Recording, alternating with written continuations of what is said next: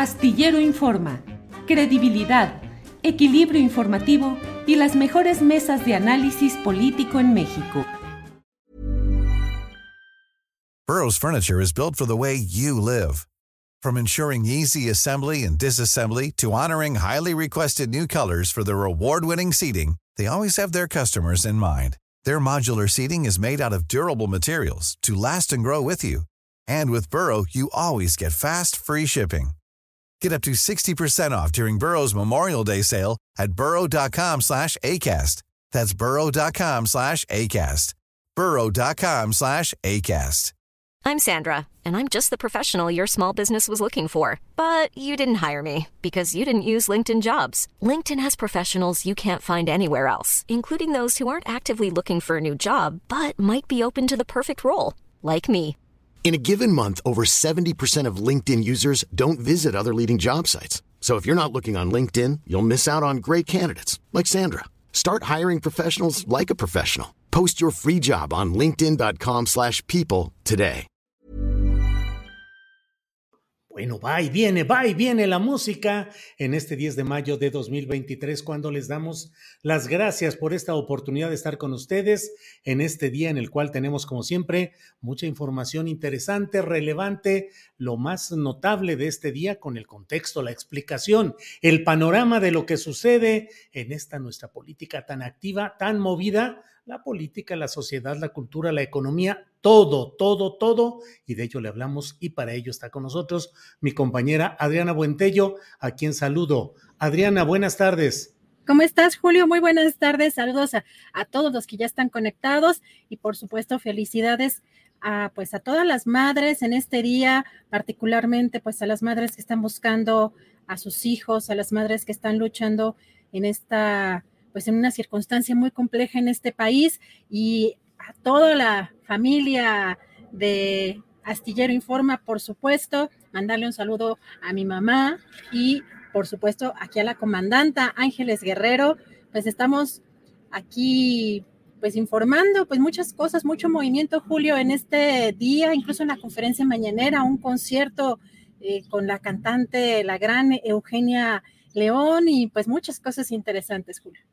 Bueno, pues así es en este 10 de mayo, en el cual desde luego pues va el recuerdo, el mensaje, la solidaridad, el puño en alto con las madres que luchan por recuperar a sus hijos, a sus hijas desaparecidos, por las madres que luchan por salir adelante en un sistema tan injusto como el nuestro, un sistema que eh, deteriora la convivencia y la relación familiar y dentro de todo ello el marco de las mujeres que luchan, luchan, luchan y no dejan de luchar adelante en una tarea de liberación, de combate en diferentes lugares y en diferentes niveles, inclusive de conciencia respecto al problema relacionado con el feminismo, con el capitalismo, con el neoliberalismo, con el sistema en el cual vivimos. Así es que, con mucho gusto, desde luego, el envío de la solidaridad a las luchas de madres y desde luego también el envío para quienes así lo hacen del festejo por esta ocasión,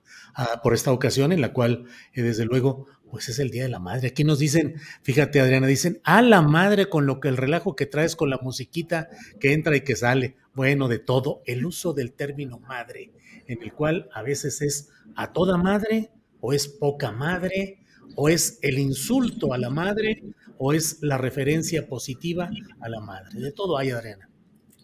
Pues también hay que cambiar y un poco, pues, eh, ser introspectivos en el significado de todos esos mensajes. Julio, pero fíjate, en la conferencia mañanera, dentro de un mensaje bastante amplio que dio el presidente eh, por este día, pues particularmente quiso mencionar a las eh, pues, mujeres, a las madres que viven en las comunidades indígenas. Vamos a escuchar de manera muy especial, ayúdenme, ayúdenme a las mamás que viven en las comunidades indígenas con todo nuestro cariño, que ayudan a sus compañeros, a sus esposos en el trabajo en el campo, que tienen que atender, darles de comer, vestirlos, eh, prepararlos para la escuela, curarlos, abrazarlos, quererlos, a los hijos, hijas e hijos. Felicidades a las mujeres campesinas, muchas felicidades. Felicidades a las mujeres obreras que tienen que dejar también a sus niñas, a sus niños para ir al trabajo, a las que son mamás y son abuelas, que también ayudan a sus hijas, a sus hijos. Bueno, pues esa es la felicitación, Adriana Buentello. Hoy, en esta conferencia mañana de prensa, que tuvo participación musical, ¿verdad, Adriana?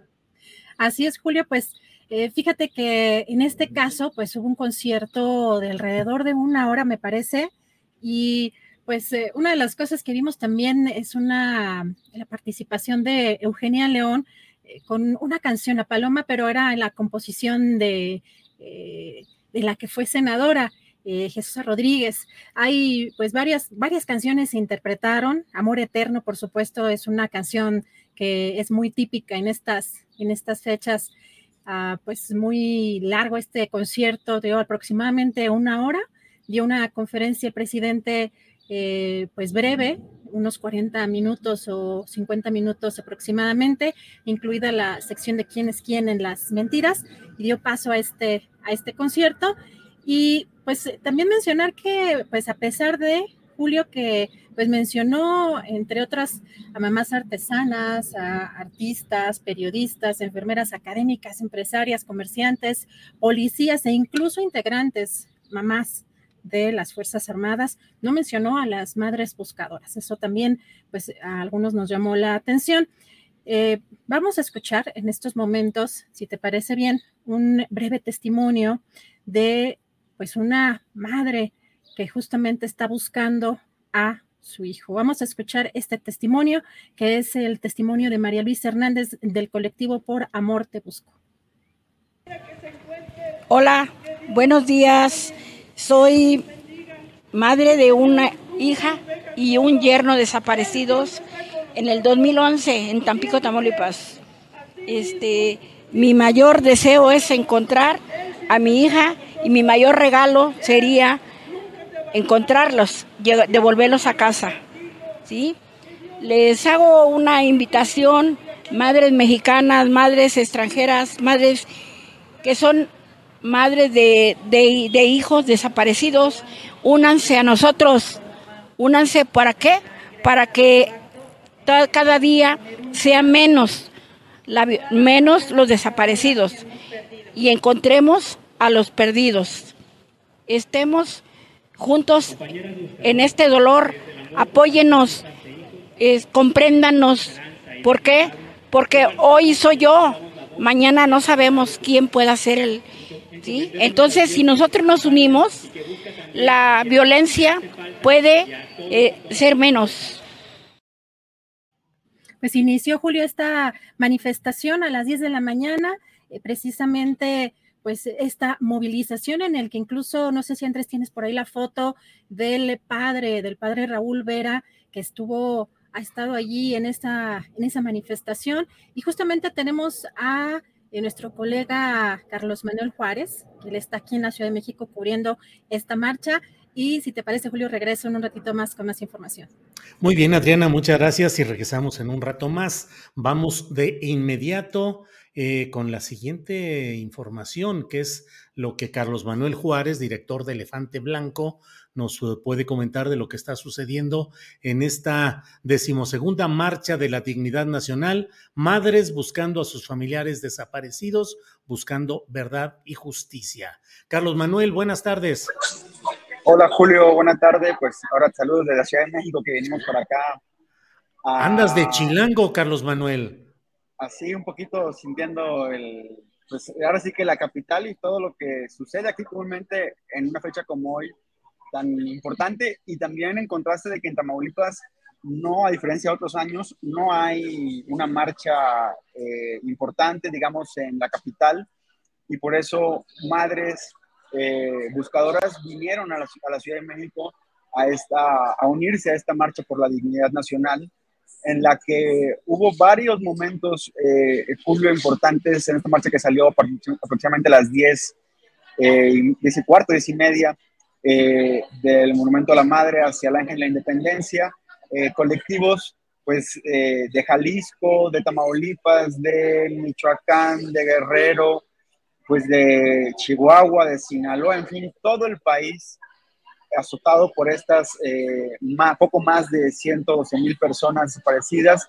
Aquí vemos una de las familias que vino de Tamaulipas, en un caso pues, que ya tiene ya casi 11 años de búsqueda de, de un joven y hubo varios momentos eh, importantes en donde esta marcha fue, estuvo también el obispo emérito Raúl Vera, eh, y donde hubo marchas importantes y pronunciamientos importantes. Uno de ellos es de la señora María Herrera, que llama esta señora eh, buscadora, ya un símbolo de la búsqueda de, personas desaparecidas en México, que ella busca a 11 familiares, entre ellos sus hijos.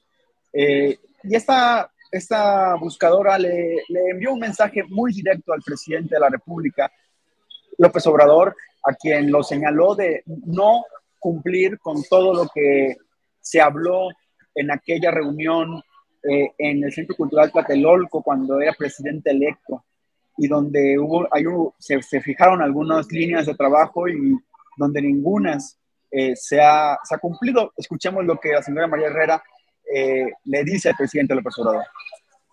Y se pusiera a pensar, ¿qué sentiría, presidente, si de un momento a otro le dijeran, no llegó tu hijo? ¿Qué sentiría? Desde luego que siendo el presidente pronto tendrá una respuesta. Nosotros no contamos para él, no somos ciudadanos. Un mensaje directo y concreto para el presidente en lo que se menciona en términos generales que en México no hay un respeto a los derechos humanos, no hay eh, compromisos en forma, tanto en leyes como en implementación de las búsquedas.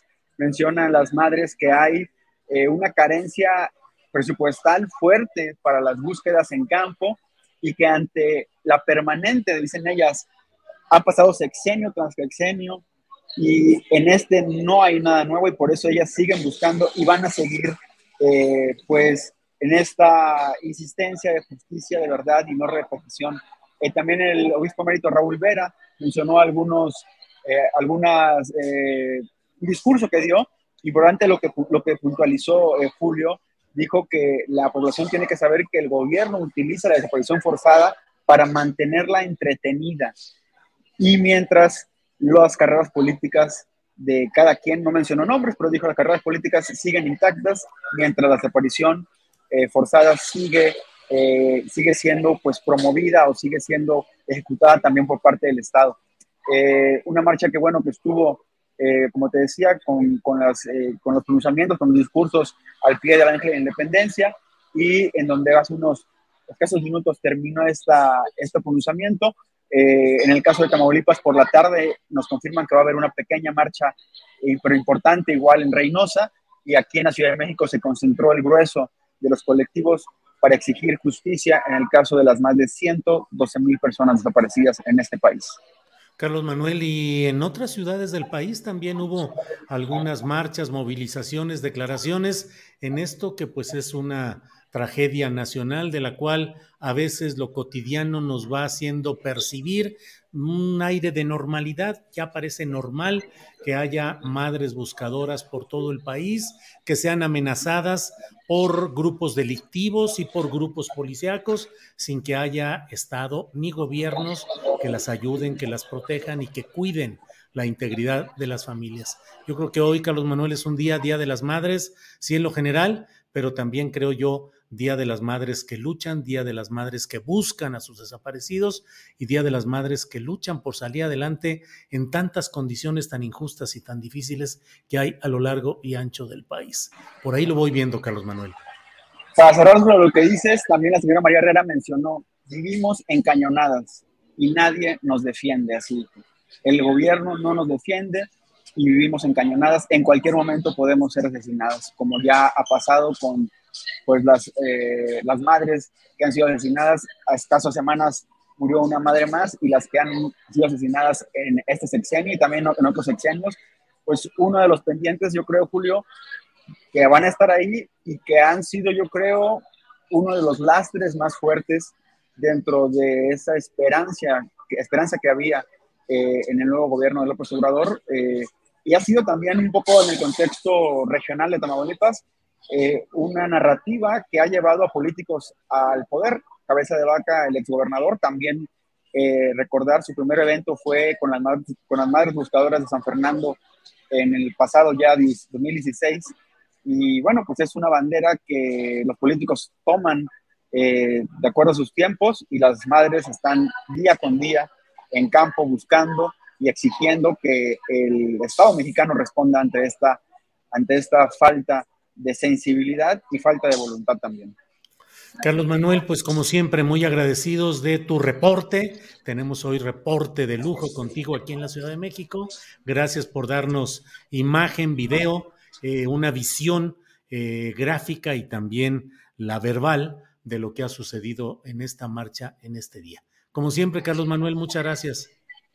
A ti, Julio, y seguimos al pendiente. Sí, señor. Hasta luego, gracias. Bien, pues seguimos adelante.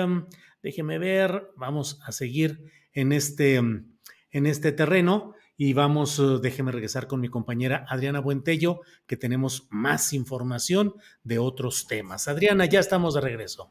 Julio, de regreso para comentar algunos segmentos de la conferencia mañanera porque pues en este ambiente de pues las corcholatas o los, las personas, eh, los políticos que quieren ser candidatos eh, a la presidencia, pues fíjate que hoy el presidente López Obrador, pues le preguntaron sobre particularmente algunas declaraciones del canciller Marcelo Ebrard, que recordarás que ha estado pues con un tono quizá un poco eh, un poco intenso contra el, presidente o el líder nacional de Morena, Mario Delgado, y entonces el presidente dijo que no quería expresarse, no quería pronunciarse específicamente sobre ese tema, pero dijo que ya se debe determinar este tema del tapado y también pues sobre la renuncia o la posible renuncia de Brad, que habría dicho también que se daría probablemente en junio, pues esto es lo que dijo, vamos a escuchar.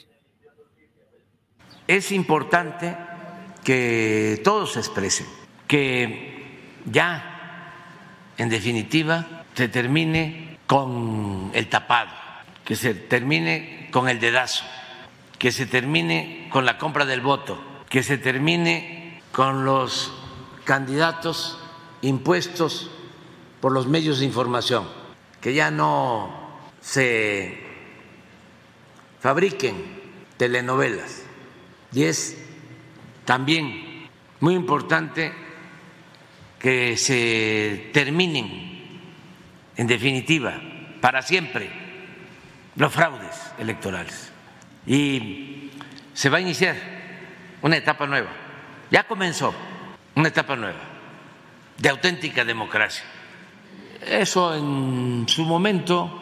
Eh, porque él había dicho que quizás renuncie en junio, ya no falta mucho tiempo. Sí, pero eh, hay que esperar. Este, política es tiempo, entre otras cosas. Eso para los jóvenes. Entonces, hay dos elecciones en puerta. Que no se deje la gente manipular. Y yo estoy seguro que eh, estas elecciones que están en puertas eh, se van a dar en completa libertad. Elecciones limpias, libres, sin fraude. Y ya después de eso, ya tu pregunta. Pues ya después de eso, fíjate que es una manera indirecta de responderle al propio Marcelo Ebrard. Es decir, no entra en el juego interno de Morena, en los dimes y diretes, pero sí dice, pues hay que aprender, la, política es tiempo y efectivamente, pues en la política el manejo de los tiempos es fundamental. Y aquí hay una discusión entre lo que plantea eh, Marcelo Ebrard de que él quiere que los tiempos ya sean definidos en cuanto a la manera en que habrá de darse todo este proceso para la postulación. Primero la encuesta y luego la postulación de la candidatura de Morena a la presidencia en 2024. Y el presidente dice, pues hay que esperar y hay que hacerlo después del Estado de México y de Coahuila. Creo que no le va a quedar mucho margen a Marcelo Ebrard para seguir insistiendo, a menos que, bueno, que de veras quiera seguir estirando la liga. Aquí ya los dirigentes de Morena, el presidente de la República y tres de los aspirantes, Claudia, Adán Augusto y Monreal, ya han dicho que esperarán los tiempos después de las elecciones del próximo mes en Coahuila y en el Estado de México, Adrián. Julio, es que después de estas elecciones del Estado de México y Coahuila todo va, pero avanzar rapidísimo. Primero la la primera encuesta que sería, pues eh, habían mencionado, creo que María Delgado, incluso que sería en agosto, a mitad del año, y habría otra en noviembre, me parece, ¿no? Creo que sería la otra en noviembre, así que todo esto ya camina muy rápido y pues también las corcholatas ya traen mucha prisa, incluso, bueno, ya hay mucho material, hay mucha promoción por parte quizá de los seguidores de estos principales eh, precandidatos o aspirantes a candidatos.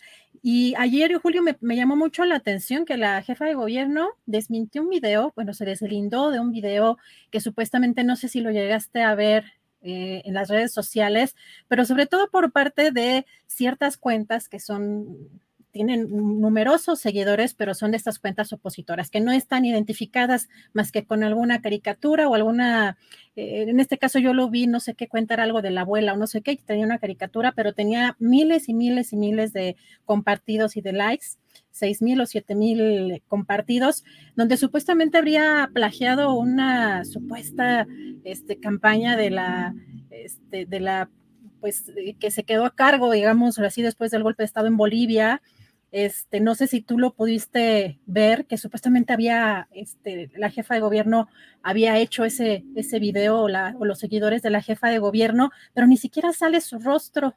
No sé si lo pudiste ver, más bien parecía alguna campaña realmente en su contra y ella misma también lo, lo mencionaba. Así que de todos lados estamos viendo pues una circunstancia pues muy apresurada y en donde las redes sociales van a tener un papel pues muy, muy importante, Julio. Sí, así es. Mira, Adriana, nos preguntan aquí, Daniel B dice, Noroña, ¿a qué hora, Julio? Y pues sí, Daniel, es lo mismo que nosotros preguntamos. Noroña, ¿a qué hora? Quedamos a la una con veinte minutos iniciar esta plática y no tenemos ninguna conexión. Entonces, bueno, luego no nos digan, como en el caso con Hamlet Almaguer, de que por qué apresuramos o por qué no damos el tiempo suficiente. Isabel Elizondo nos dice, ¿ya viene la entrevista con Oroña o me la perdí? Pues no, no ha llegado la entrevista con Oroña y no sabemos si nos la vamos a perder. En plural le digo Isabel Elizondo. Bueno, pues Adriana, hay mucha información relacionada con todos estos temas. Eh, ¿Tienes por ahí algo más o me aviento algo de mi ronco pecho? Pues bueno, antes de, antes de, lo de tu ronco pecho, Julio, el tradicional también machote que vemos en muchos casos eh, sobre estos desplegados de gobernadoras y gobernadores de la cuarta transformación, porque en este caso, ves que vemos el mismo, el mismo formato, ¿no? Vemos el mismo, exactamente el mismo formato eh, de comunicado en donde aquí mencionan los, las gobernadoras y gobernadores y la jefa de gobierno de la Ciudad de México, eh, pero los gobernadores de la Cuarta Transformación están manifestando su desacuerdo ante la anulación de el Plan B por parte de la Suprema Corte de Justicia. Mencionan en este comunicado que las y los ministros de la Suprema Corte de Justicia de la Nación que anularon el Plan B decidieron seguir privilegiando los intereses del viejo régimen en lugar de respetar la voz del pueblo representado en las cámaras. Por ello, respaldamos la propuesta de reforma constitucional del presidente al Poder Judicial para establecer que las y los ministros sean elegidos por el pueblo mediante voto popular, como era la época eh, juarista, para garantizar que la Corte sea una verdadera representación del pueblo. Y incluso en julio, pues también el presidente reiteró esta propuesta o esta reforma que quiere enviar al Congreso. Bien, pues eh, Adriana, vamos a seguir adelante y entonces déjame entrarle aquí a un buen rollo que quiero echarme sobre lo que veo que está sucediendo en este tema de la contienda electoral. Me parece que está quedando muy claro que hoy quedan dos planos esencialmente. Perdón, es la una de la tarde con 27 minutos. Una 27, para que quede claro que quedamos pues en, ah, en esta entrevista a la una 20. Así es que me voy a echar un rollo aquí que se va a llegar unos 10 minutos. Si en ese lapso llega el diputado Noroña, pues que nos espere. Y si no nos espera, pues entonces ya le seguimos de frente. Bien, Adriana. Voy. Regreso un ratito, regreso si quieres en unos minutos más. Hay algunas, todavía algunos segmentitos que podemos eh, comentar mientras vemos si nos responde el diputado Fernández Noroña. Muy bien, sale Adriana, gracias. Bien, pues es la una de la tarde con 28 minutos y déjeme entrar en materia de este tema. Me parece que el momento en el cual se ha acelerado el proceso político que desembocará en la elección del candidato de Morena a la presidencia y la definición de lo que sea el nuevo poder político en el país en 2024 se aceleró justamente en aquel uh, domingo meridano, domingo de Mérida, a 40 grados centígrados de temperatura cuando se dio el desvanecimiento del presidente López Obrador, que luego fue mencionado como una, eh, él mismo lo dijo, un váguido o un desvanecimiento, un desmayo temporal, pero a partir de ahí podemos ver cómo se ha acelerado un proceso en el cual hubo el arrojo de los segmentos contrarios a López Obrador para tratar de hilar una narrativa mortuoria respecto al jefe del Estado mexicano. Hubo un lance verdaderamente vergonzoso, mezquino, falto de generosidad y de condición humana de quienes consideraron que ahí podrían eh, estar estableciendo la diferencia contra quien no habían podido ganarle ni en las urnas ni en la confrontación política directa, más que con fraudes electorales como el de Peña Nieto en 2012 y como el de eh, Felipe Calderón en 2006 creyeron que ahí estaba la oportunidad de acelerar el proceso en el cual hablaban de que el presidente de México estaría al borde ya de la tumba o en una situación de incapacidad eh, evidente. Hubo personajes muy mezquinos que arrojaron cuanto veneno pudieron tratando de generar la percepción de una ingobernabilidad. Ya no hay gobierno, estamos al borde del abismo, se acabó, todo esto terminó. Adiós López Obrador. Y sin embargo resulta que pocos días después, tres casi como si fuera una evocación bíblica, reapareció aquel a quien presuntamente daban por alguien en condiciones médicas y de salud muy graves y comenzó un proceso en el cual eh, cambiaron la correlación política en los términos acelerados que podemos ver en estos momentos. Los términos acelerados que estamos viendo y en los cuales se ha producido, desde luego, el embate de los grupos relacionados con la propia 4T que han tratado de ir construyendo una nueva circunstancia política en la cual se dé el, ah, la definición de si lo que vendrá con la nueva candidatura será una postura más avanzada, más a la izquierda, más progresista o por el contrario, más conciliadora. Ayer el presidente de la República dijo que podría temerse que hubiera un corrimiento al centro pero en otra ocasión, en el propio Zócalo, dijo que él se definía más por eh, la continuidad de un modelo al estilo del general Mújica y no de Manuel Ávila Camacho en lo que fue la sucesión del presidente Lázaro Cárdenas. Pero en todo este proceso podemos ver y podemos estar atentos a que hoy se va perfilando ya desde Palacio Nacional y en el ambiente político una percepción de que hay una concentración de los poderes de la 4T alrededor, junto a Claudia Sheinbaum que pareciera ser la designada o la favorita, como el propio Marcelo Ebrard sugiere y plantea con su famosa pregunta de encuesta o favorita. No se pueden las dos cosas. Y sin embargo, resulta que el propio Marcelo Ebrard sigue jalando mucha atención en el flanco de la clase media, que es aquel segmento social al cual quiere enderezar y empujar sus baterías. Él propone, él dice que él buscará que haya una mayor fuerza y una mayor presencia del propio, em, de la clase media, de las clases medias en el país. La lucha parece centrarse hoy fundamentalmente en el proyecto empujado por los más cercanos al presidente López Obrador, que es el empuje hacia Claudia Sheinbaum con una carrera de izquierda, con una carrera de lucha universitaria, con sus claroscuros, sin asumir una postura clara, sino una continuidad mimética de lo que hace y dice el presidente de la República. Y por otro lado, Marcelo Ebrard, que es la garantía de la eficacia tradicional del sistema político mexicano un político muy inteligente, con una larga carrera, conocedor de muchos aspectos de la vida política nacional, pero que desde mi punto de vista corresponde a ese proceso de remozamiento del régimen político actual y que por ello, eh, digamos, jala o invita a la reflexión a segmentos que normalmente están lejanos al propio eh, terreno de la 4T o que están con un desencanto respecto a la 4T y que sin embargo están presentes ahí. En esos dos polos está la gran discusión. Adán Augusto López Hernández como la posibilidad del hombre que es, es el operador eficaz, la correa de transmisión de lo que desea Palacio Nacional, el presidente de la República, hacia la aplicación en un esquema más o menos tradicional de política.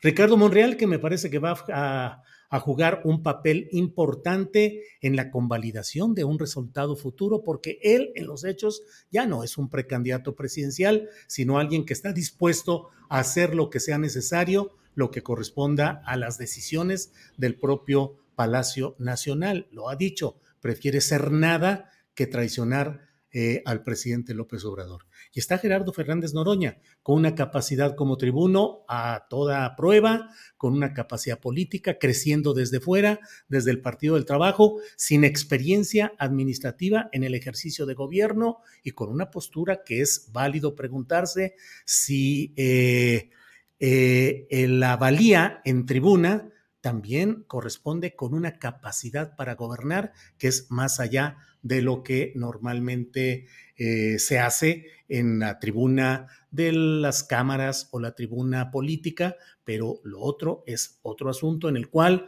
eh, justamente de ello y de otros temas vamos a ir hablando precisamente con Gerardo Fernández Noroña, que veo que ya está por aquí. Gerardo, buenas tardes. ¿Qué tal, Julio? ¿Cómo estás? Buenas tardes, buenas tardes a tu auditorio. Ya me estaba preocupando que no veía yo el vínculo, pero ya estamos. Sí, quedamos a la 1.20, Gerardo, pero bueno. Una, y media. No, no, no, una 20. Bueno, perdón, entonces una disculpa porque yo me había quedado con la idea de una y media. De todos modos, no tenía, no tenía el vínculo. Este, ahorita lo pedí, me conecté como una 27, así rayando el caballo. Entonces yo tenía el dato incorrecto. Una disculpa. No hay, no hay cuidado. Gerardo, Gerardo, pues vamos directo para aprovechar el tiempo. Gerardo, la nueva realidad política, la reunión en Palacio Nacional de los senadores y cuatro de los aspirantes a la presidencia, las palabras del presidente de la República ahí, significan un nuevo escenario en el cual pareciera que tú vas quedando fuera. No, no lo veo así, fíjate. Yo creo que el trato eh, del compañero presidente este, conmigo eh, ha sido siempre el mismo, ¿no? Nosotros tenemos una relación. Que no hay. pues una relación de compañeros de lucha, esa es la relación. Pero no hay trato, Gerardo, no hay trato, del presidente hacia ti. Bueno, esa es tu opinión, yo estoy explicando. Yo, bueno, yo estoy explicando mi posición y mi opinión. Yo creo que yo ese viernes no tenía nada que hacer ahí, porque fue una reunión convocada en la disputa que tenían varios grupos del Senado de la República rumbo a la presidencia de la República. Algunos apoyan a Marcelo, otros apoyan a Dan Augusto, otros a Claudia, y le habían complicado al liderazgo del Senado, a Ricardo Monreal, sacar el paquete de reformas que estaban. Se había hecho un compromiso, eso es un hecho, para elegir al responsable del INAI. La, la, la fracción de Morena votó en contra, tomó la oposición la tribuna y eso generó una crisis este, pues muy severa. Y los senadores del PT que me apoyan a mí no están generando ninguna tensión en ese sentido. Entonces, yo creo que en el, eh, inicialmente ese fue el objetivo de la reunión. ¿Te invitaron, Gerardo? No, no, yo no fui invitado a esa reunión, yo no tenía nada que hacer ahí. Yo no ¿Había senadores del PT? Por eso yo ya dije, los senadores del PT no eran conflicto, los senadores del PT siempre han sido solidarios con la línea que el compañero presidente plantea. ¿Aceptarías una candidatura por consenso como se está hablando, Gerardo? Eso es falso. Esa nota que hoy tienen los medios es falsa. Es no conocer en nada al compañero presidente. Pues, ¿Por qué iba a renunciar el compañero presidente a que se decida por una encuesta, que es el método que él está convencido e impulsa, quien encabece eh, el movimiento? Si eso es un absurdo. La especie es Monreal, que tiene una situación muy difícil, abajo en el movimiento de mucho rechazo, iría al gobierno del DF, Marcelo iría a, dónde, a Marte o a Venus, y, este, y Adán Augusto, pues no, no creo que efectivamente fuera un factor de conflicto. Yo estoy disputando la candidatura con todo derecho, con todo merecimiento, más allá de las descalificaciones porque es muy simpático siempre que dicen, no, es que no tiene ninguna experiencia administrativa. Efectivamente, no, efectivamente, yo no he tenido ningún cargo de gobierno en todo el mundo, en todo el mundo. La mayor parte de quienes se dedican a la política hacen una carrera parlamentaria. Y de ahí Estados Unidos es un buen ejemplo, pero no es el único, no es la excepción. Es así en general. El espacio que te permite una experiencia política y una trayectoria de por vida es el espacio legislativo. Y a mí que me no parece, lo tuvo el presidente López Obrador, que nunca fue legislador. Y yo, diría que no lo he hecho nada, nada mal una experiencia de esa naturaleza. Le hubiera permitido eh, un mayor eh, diálogo por ejemplo, es una paradoja. Yo creo que yo de ganar la candidatura y la presidencia, conmigo la oposición tendría un diálogo muy constante. Eso no quiere decir que, podamos llegar a acuerdos. Pues es difícil cada vez más la posición golpista de la derecha, pero, pero diálogo habría y el diálogo siempre ayuda y el espacio legislativo ese fenómeno se da obligadamente porque estás no solo en la disputa, sino en la construcción de acuerdos permanentes. Y además, pues yo en los hechos he fungido como coordinador de la fracción del PT en todo este periodo, que es una experiencia también nada menor en el gobierno de la Cámara y en el ejercicio de la política, pero más con una larguísima trayectoria. Soy el perfil más de izquierda, pero lo más importante, pues la gente va a decidir.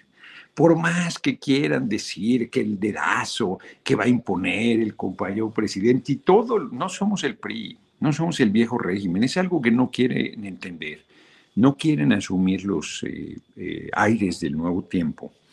Y si bien es cierto que la encuesta no es un mecanismo democrático, pues es un mecanismo de medición que yo y todos los que participamos hemos aceptado. Yo creo que en el Senado, volviendo al escenario de esa reunión, se genera una crisis de tal magnitud, una crisis política de tal magnitud que el compañero presidente dijo, a ver, ya no, no puede ser, o sea, él tiene que ser garante de su sucesión, él tiene que ser garante del respeto a la decisión mayoritaria del pueblo, que va a ser a través de esa encuesta. Y claro que la discusión de cuál sea la pregunta, porque yo estoy convencido también que no deben ser varias preguntas, sino una sola, ¿quién debe ser la persona que sea el candidato del movimiento? que asuma la candidatura del movimiento, este, es fundamental en qué momento se haga. Lo que la reunión de ese viernes generó, a mí me parece, es mi impresión, es un corrimiento de los tiempos, es una determinación de frente al desgaste que está implicando este proceso adelantado de sucesión del compañero presidente, la determinación de que la candidatura esté como muy tarde en septiembre. Eso es lo que en esencia salió de esa reunión. Y el compromiso de unidad que se debe realizar. Y ese no puede pasar por mi exclusión. Y mucho menos el por darme por muerto. O sea, eso sería un error de cualquiera, empezando por de cualquiera. Yo no voy a desistir, no voy a renunciar, y no voy a, y mucho menos en este momento que abajo la gente está respondiendo de manera tan importante. Las encuestas que debe traer el compañero presidente no deben ser alejadas de lo que, por ejemplo, Demotecnia acaba de decir. ¿Qué, es qué, qué dice Demotecnia? Que él trae el 80% del respaldo popular, que es impresionante, y que yo estoy en tercer lugar, disputando cada vez más cercano a Marcelo y en un proceso de crecimiento permanente.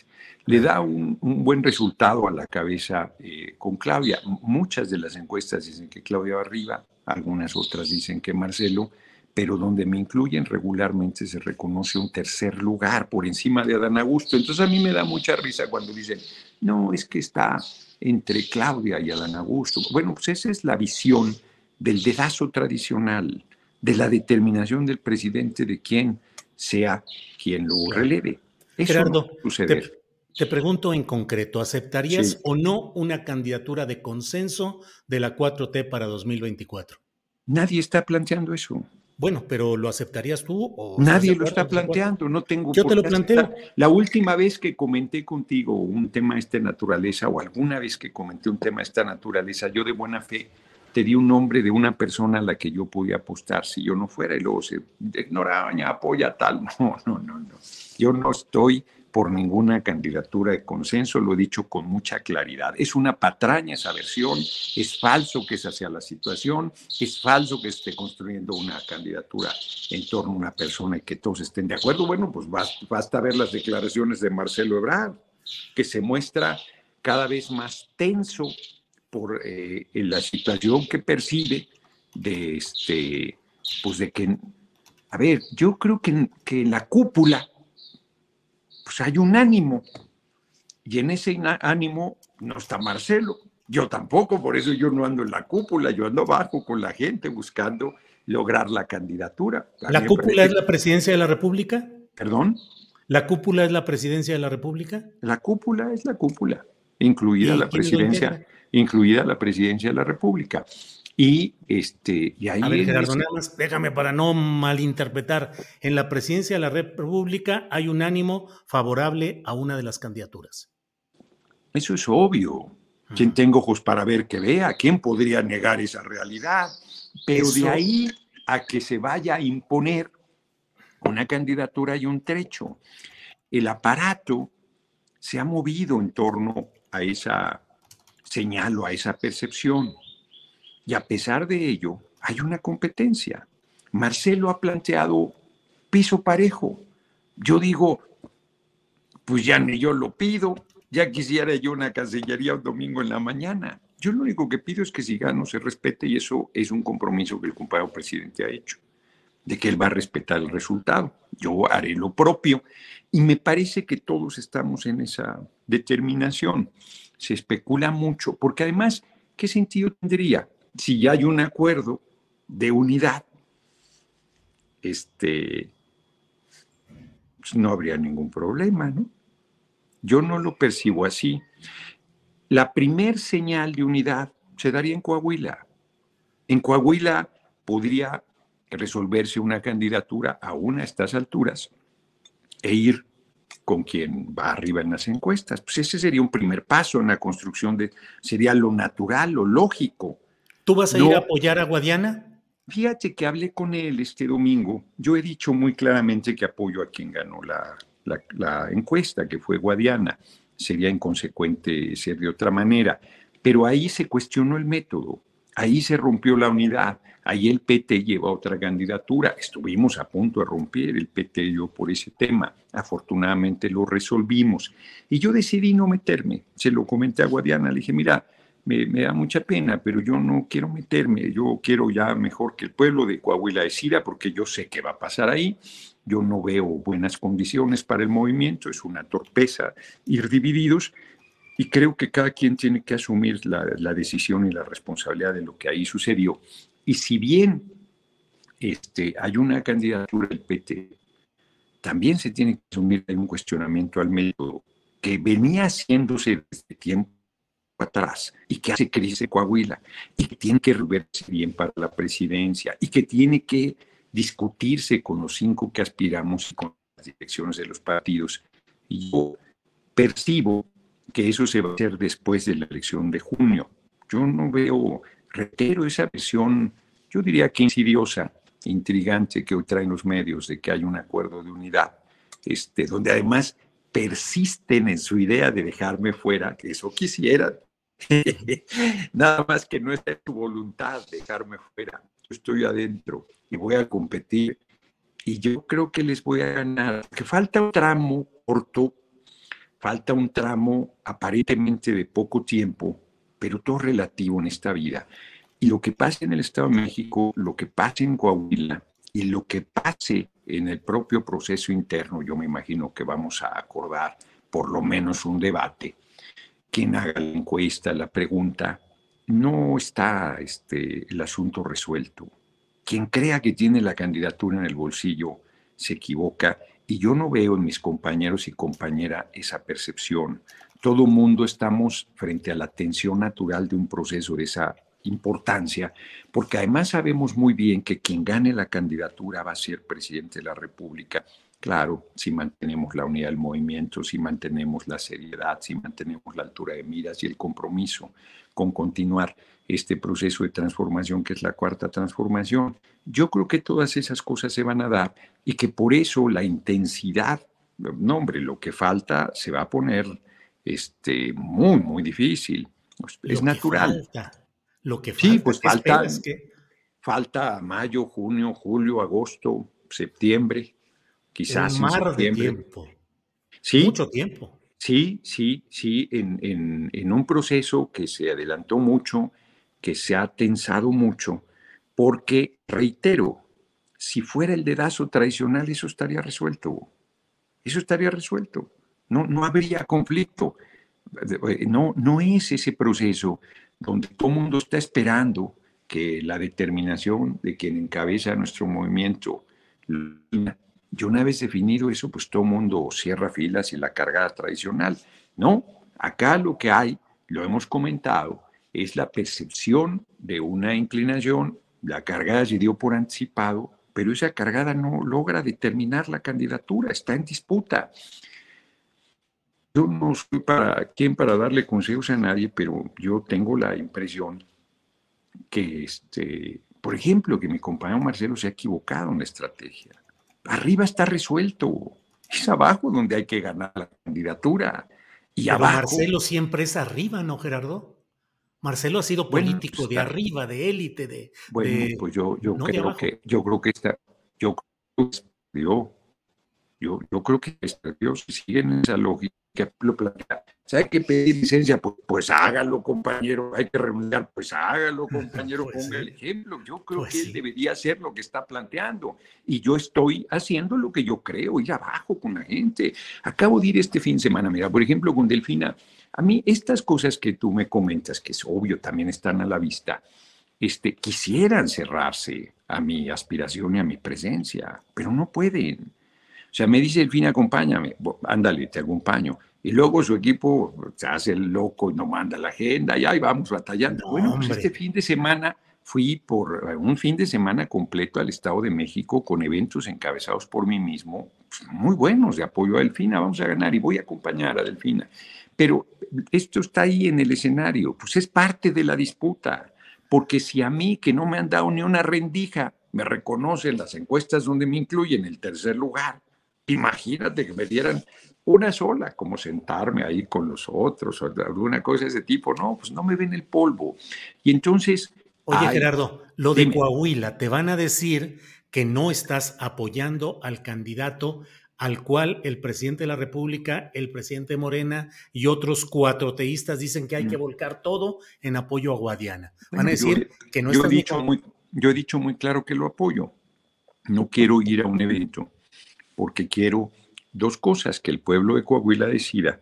Y no quiero ponerme en una posición vulnerable donde eh, que estos que quieren cerrar, este, grupos que pueden querer cerrarme el camino, más de mis compañeros con los que tengo buena relación. Yo sí aquí quiero subrayar que tengo muy buena relación con los cuatro, de comunicación, de respeto, de reconocimiento.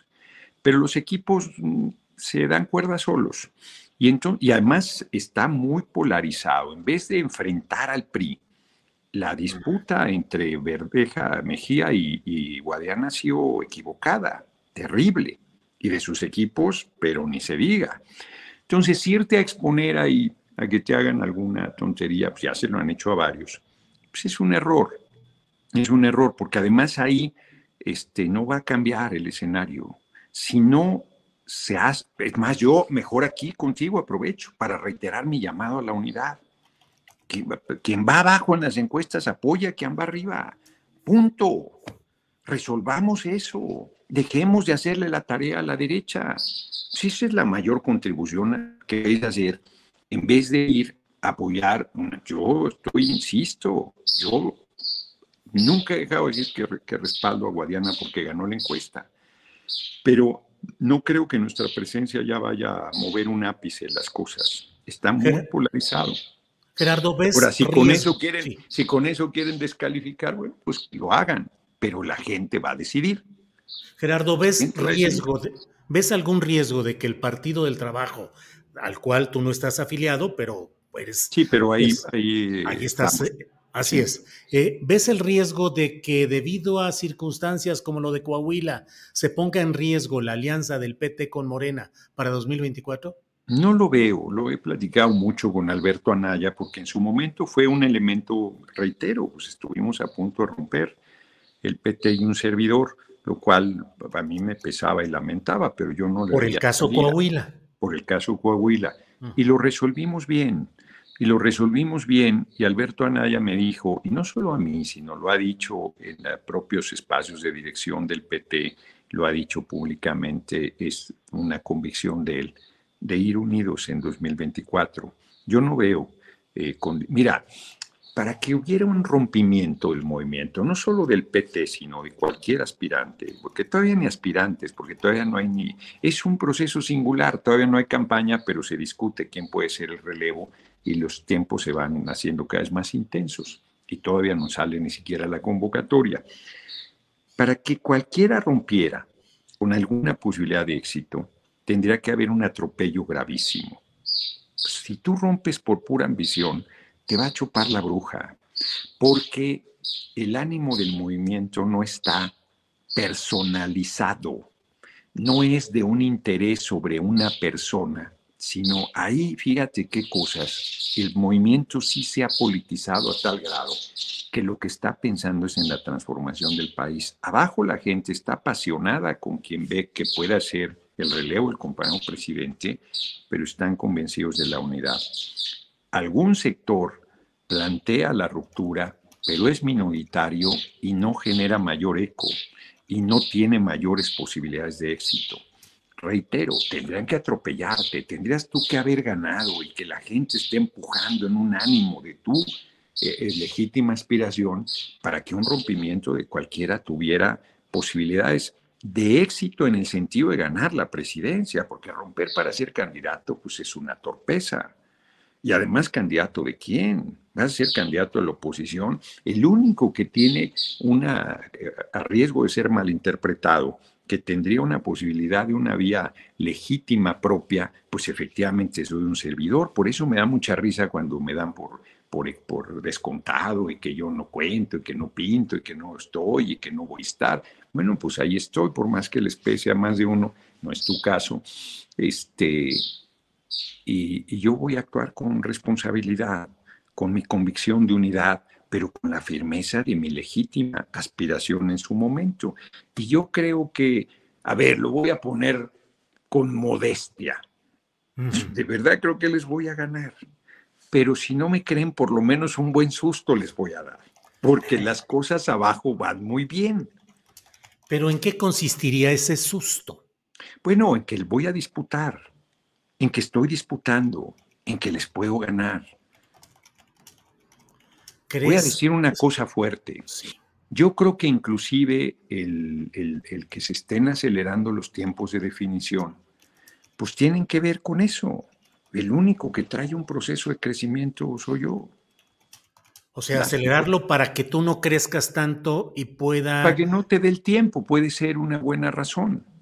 O sea, no digo buena en el sentido, sino una razón este, de, de por qué hacerlo. Hay muchas otras legítimas, algunas, otras eh, no tan legítimas, pero eh, creo que sí hay una evidente preocupación legítima del compañero presidente de que el proceso sucesorio, pues que es fundamental, pues ahí se juega que permanezca este proyecto. quien llegue a la... Yo sí creo, de verdad, de convicción, lo dije ayer en mi videocharla, que cualquiera de los cinco garantizamos la continuidad del proyecto. Yo sí creo eso, pero es una diferente continuidad, muy diferente continuidad. El hombre más de izquierda soy yo. El que piensa en una profundización de esta cuarta transformación soy yo. El que ahora con lo que pasó en la Corte, que es una actitud golpista, ayer lo dije en tribuna, que es una provocación y que están obstaculizando y que lo hace, es un libreto que se hace en la Embajada de Estados Unidos, lo están haciendo en Colombia, lo hicieron en Bolivia, lo hicieron en Brasil, lo hicieron en Ecuador, lo hicieron en Perú. Son golpes de Estado que no es con el ejército, en el caso de Bolivia sí que no es con el ejército, sino genera una serie de condiciones de que está rompiendo el, el orden legal y te destituyen y te encarcelan o te este, exilian, caso de Correa en Ecuador, lo están tratando de hacer aquí en México con la Corte. Y yo creo que hay que hacer otro poder judicial y el compañero presidente también cree lo mismo. Pero él cree que hay que hacerlo en 2024, yo también, con mayoría calificada. Yo creo que hay que hacerlo con un Congreso constituyente para no solo hacer la reforma al Poder Judicial, hacer otro Poder Judicial que lo elige el pueblo, sino todas las reformas de una vez que se necesitan, porque no hemos logrado, por ejemplo, echar atrás las reformas neoliberales que hicieron los gobiernos anteriores. El, el 5 de febrero de este año el compañero presidente hizo una lista clara en materia energética, solo por poner un ejemplo. Entonces, este, yo tengo mi visión de cómo se deben hacer las cosas eh, y hacia dónde debemos ir. Y los cuatro compañeros restantes, tres compañeros, una compañera, tienen también la suya, con sus acentos y sus características. Entonces yo creo que eso es lo que está en debate y en definición. Oye, Gerardo, eh, ayer el presidente de la República dijo que desde luego en 2024 eh, su sucesor podrá tener su propio estilo de gobernar, otro lenguaje. Dijo, es probable, es posible que se dé hasta un corrimiento hacia el centro.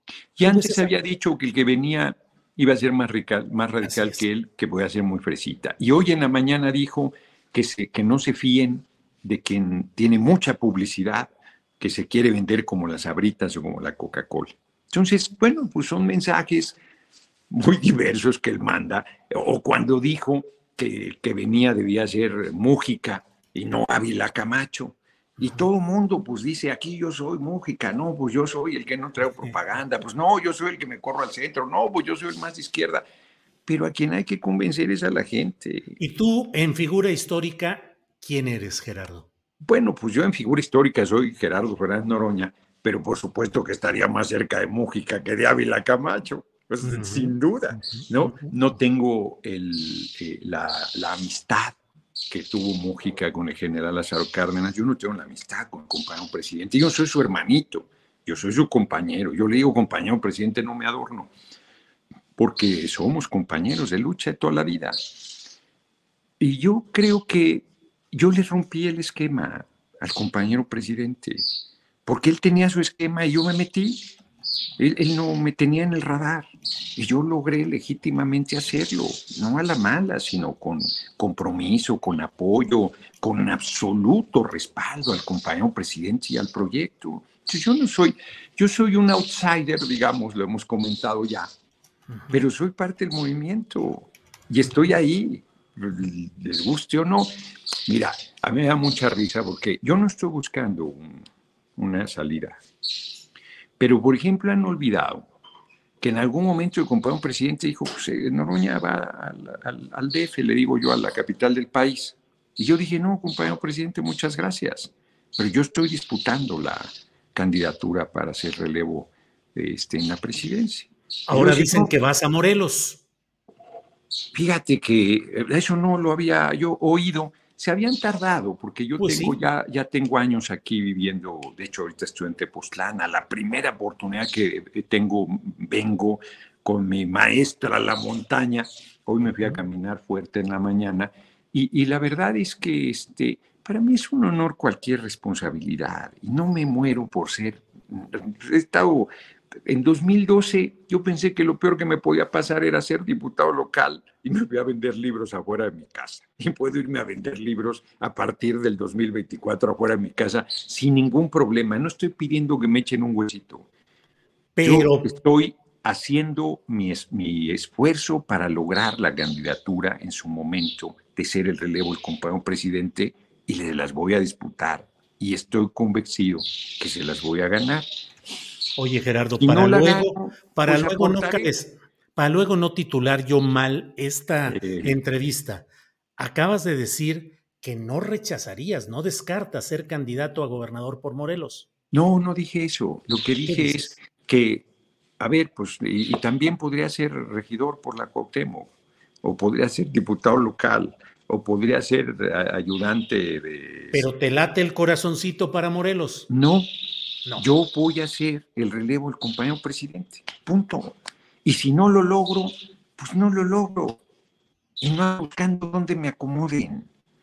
O sea, no, no estoy en esa lógica, porque yo, desde que me dediqué a la política, Nunca soy un político y claro que aspiras a los cargos, pero a estas alturas de la vida ya estoy bastante peludo, tengo 63 años, con para estar yo, yo ya yo ya resolví, yo ya viví.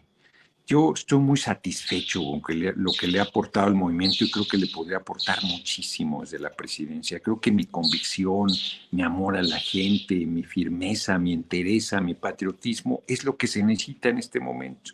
Yo no he oído a ninguno de mis compañeros que diga, oiga, no hemos ido a los más pobres de este país, a los que están en situación de calle. Mira, te aprovecho para contarte rápido. Un hombre que vivía ahí abajo del puente de Buenavista, este, trabajando siempre, limpiaba parabrisas todos los días. Le quitaron a su perro Tito, un par de mujeres fueron y se lo quitaron, porque cómo ese iba a tener ese, ocho años llevaba con el perro.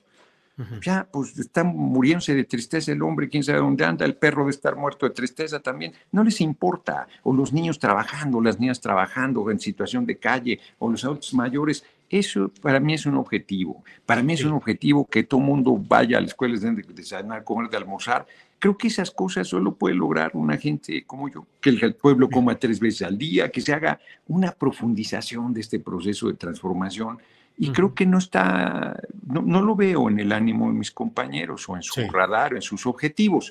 Entonces yo no voy a desistir, hombre. Pueden insistir en que yo no estoy, bueno, bueno, pues tan estoy que me andan buscando como acomodo, yo les agradezco mucho, pero no busco acomodo, que me acomoden en la candidatura a la presidencia de nuestro movimiento. Ese es el acomodo que espero. Gerardo, muchas gracias, como siempre, por la oportunidad de platicar. Espero que volvamos pronto a revisar las circunstancias de cómo va toda esta evolución, que dices, faltan cosas todavía. Va a ser muy intenso lo que falta, hombre. En la época de la revolución se mataban por una cosa de esta naturaleza.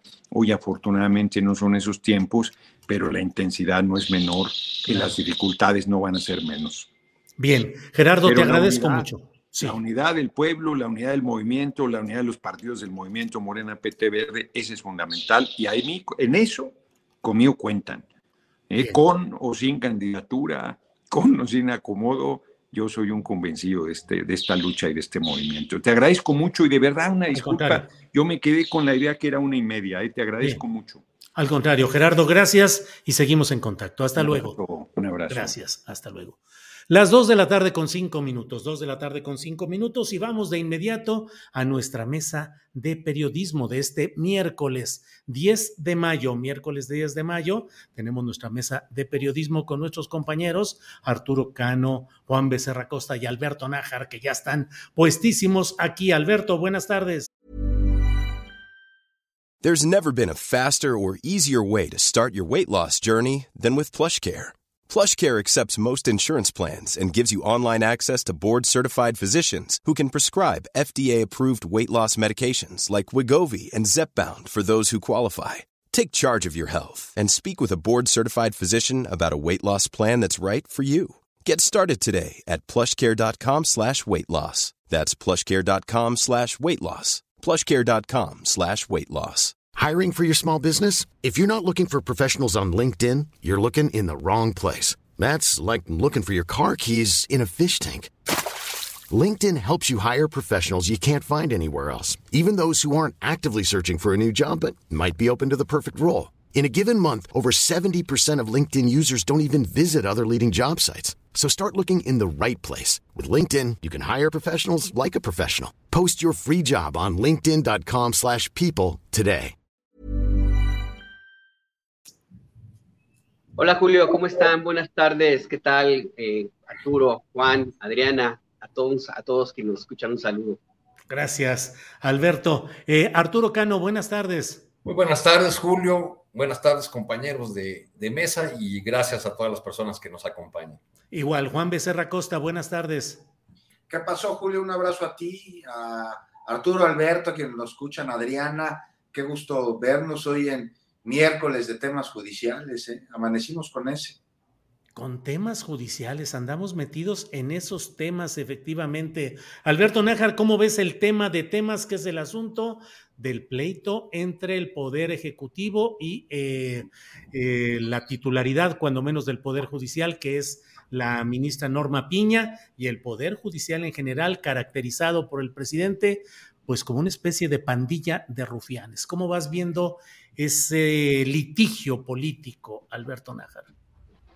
Pues mira, eh, aquí hay, hay que eh, partir de la base de que hay razón en ambas partes.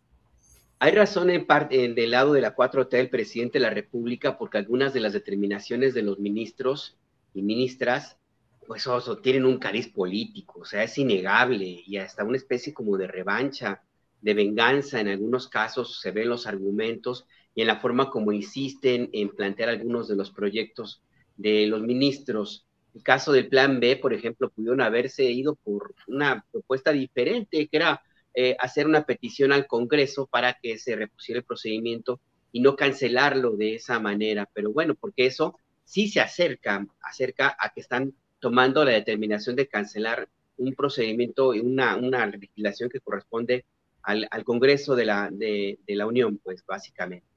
Eh, entonces, por ese lado sí hay como esa, esta eh, posición, el, presidente tiene, tiene algo de razón.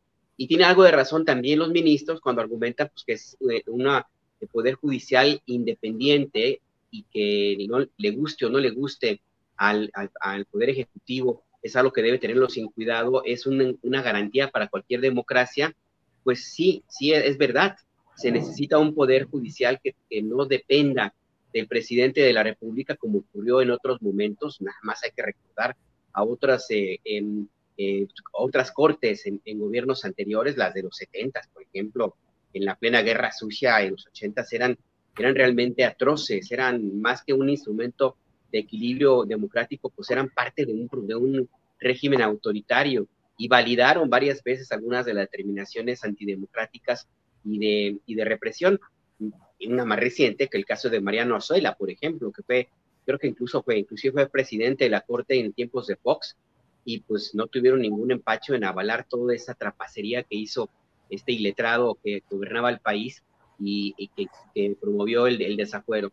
Yo creo que lo importante es como hacer una revisión puntual de en dónde tendría que haber cambios. Y yo creo que la discusión en estos últimos dos días se ha centrado en los sueldos de los ministros y los fideicomisos, que me parece que es importante que se, que se aterrice y que se eh, cuestione y se tome alguna determinación al derroche y al exceso de gastos de los ministros. Pero creo que es más importante hacer una revisión, una limpieza puntual de la forma como proceden los, los jueces en nuestro país, eh, que muchas veces están muy sujetos a la decisión de quien, pues, quien les paga, o que es muy frecuente también a su propia interpretación personal de las leyes, sobre todo en casos que tienen que ver, por ejemplo, en abortos espontáneos o en caso de, abusos sexuales, feminicidios, en todo lo que tiene que ver con violencia de género o con proteger a, poblaciones de comunidades indígenas, por ejemplo, está el caso de esta eh, activista Kenia López, que está detenida, entre otras razones, porque el juez dice que no entiende un idioma que no sea el español y por lo tanto, y además la tiene en prisión porque Kenia López es muy rebelde, dice, una mujer no debe ser rebelde. Ese tipo de jueces, por ejemplo, abundan, abundan en el Poder Judicial. Y yo insisto en que antes que tener, eh, que seguir adelante con la discusión de los dineros, de lo que ganan los ministros, los privilegios y fideicomisos, que es importante, hay que ver, que entender que la reforma judicial tiene que pasar también por ese lado. No podemos tener a un poder judicial, a jueces y juezas, pues que se crean tocados por la mano de Dios y que apliquen la interpretación jurídica a partir de sus propios prejuicios, sin importar si están o no en lo correcto, y que olvidan, en eso también tiene razón el presidente, olvidan que el propósito central de la constitución eh, política de los Estados Unidos mexicanos y más a partir de 2011, cuando se reformó el artículo 1, es la búsqueda de la justicia y la protección de los derechos humanos, no la aplicación hacia tabla rasa de lo que dice la letra. O sea, las leyes se hicieron sí para aplicarse, pero tiene que haber también un proceso de entendimiento, de razonamiento en pro de la víctima, en pro de los derechos humanos. Y los jueces y juezas y magistradas no lo hacen, no lo hacen. Es un problema de origen. Y creo que ahí es donde debería centrarse la, la discusión también, Julio. Bien, bien, Alberto, gracias. Arturo Cano, Arturo, esta, este diferendo grave entre los dos poderes, el Ejecutivo y el Legislativo, corresponden pues a lo que estamos viendo o en el fondo es un proyecto de político de largo alcance que busca la sustitución de la actual composición de la Suprema Corte de Justicia de la Nación, como en su momento lo hizo el propio Ernesto Cedillo, o también forma parte de un proyecto electoral para dar banderas de lucha a un movimiento que en 2024 va a seguir presente, al menos en la contienda electoral, Arturo. Creo que es más la, eh, por el lado de la bandera de lucha, Julio, porque eh, tendríamos que preguntarnos por qué el presidente López Obrador no se decidió por reformas de gran calado en el arranque de su sexenio. Tal vez esa respuesta venga con el libro de memorias que ya ha prometido el, presidente. Es decir, en el momento de mayor legitimidad, en el momento de de mayor poder, con sus 30 millones de votos detrás, el, presidente no eh, optó por ir a, reformas de gran calado en, muchos, en muchos temas, eh, incluyendo eh, un, asunto que, genera más o menos un consenso nacional de la necesidad de una reforma del, Poder Judicial. El, el, choque permanente que se ha dado en, torno a decisiones de la, de la Corte y de los jueces en general, eh, ha, convertido ya la, discusión, ha llevado la discusión a otro terreno, porque ya eh, se plantea no en términos de la necesidad de, reformar un poder judicial que evidentemente tiene muchos problemas, sino en términos de la defensa eh, a ultranza desde las filas opositoras de la Corte y, lo que, y todo lo que representa, y el, ataque en los términos que lo formula el presidente de la República.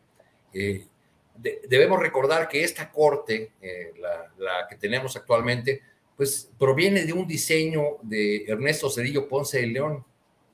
Eh, apenas tenía unos días en el poder, creo que esa iniciativa fue enviada por Cedillo el 5 de, diciembre de, del, de 94. Este, pues descabezó al, Poder Judicial, a la Corte, como se le conocía en ese momento. En ese momento la Corte tenía 26 ministros. Eh, Cedillo envió una reforma para reducir el número de ministros a, los, eh, a 11, eh, pero, pero también fue una reforma que no, no solamente se detuvo en las personas que estaban allá al frente y en la reducción, sino que planteó una serie de líneas o derivó en una serie de líneas que configuraron el actual rostro del Poder Judicial y de la Corte en particular. Eh, me refiero esencialmente a la creación del Consejo de la Judicatura Federal como el órgano administrativo de la, eh, de la Corte, eh, cuya cabeza es la persona que esté en la titularidad o en la presidencia de la Suprema Corte, y también a el otorgamiento de nuevos recursos que la Corte no tenía hasta entonces, la posibilidad de las acciones de inconstitucionalidad y de resolver controversias constitucionales, que son justo las, las herramientas eh, que han estado en el, en el diferendo, y, el eh, diferendo y en el jaloneo en estos tiempos.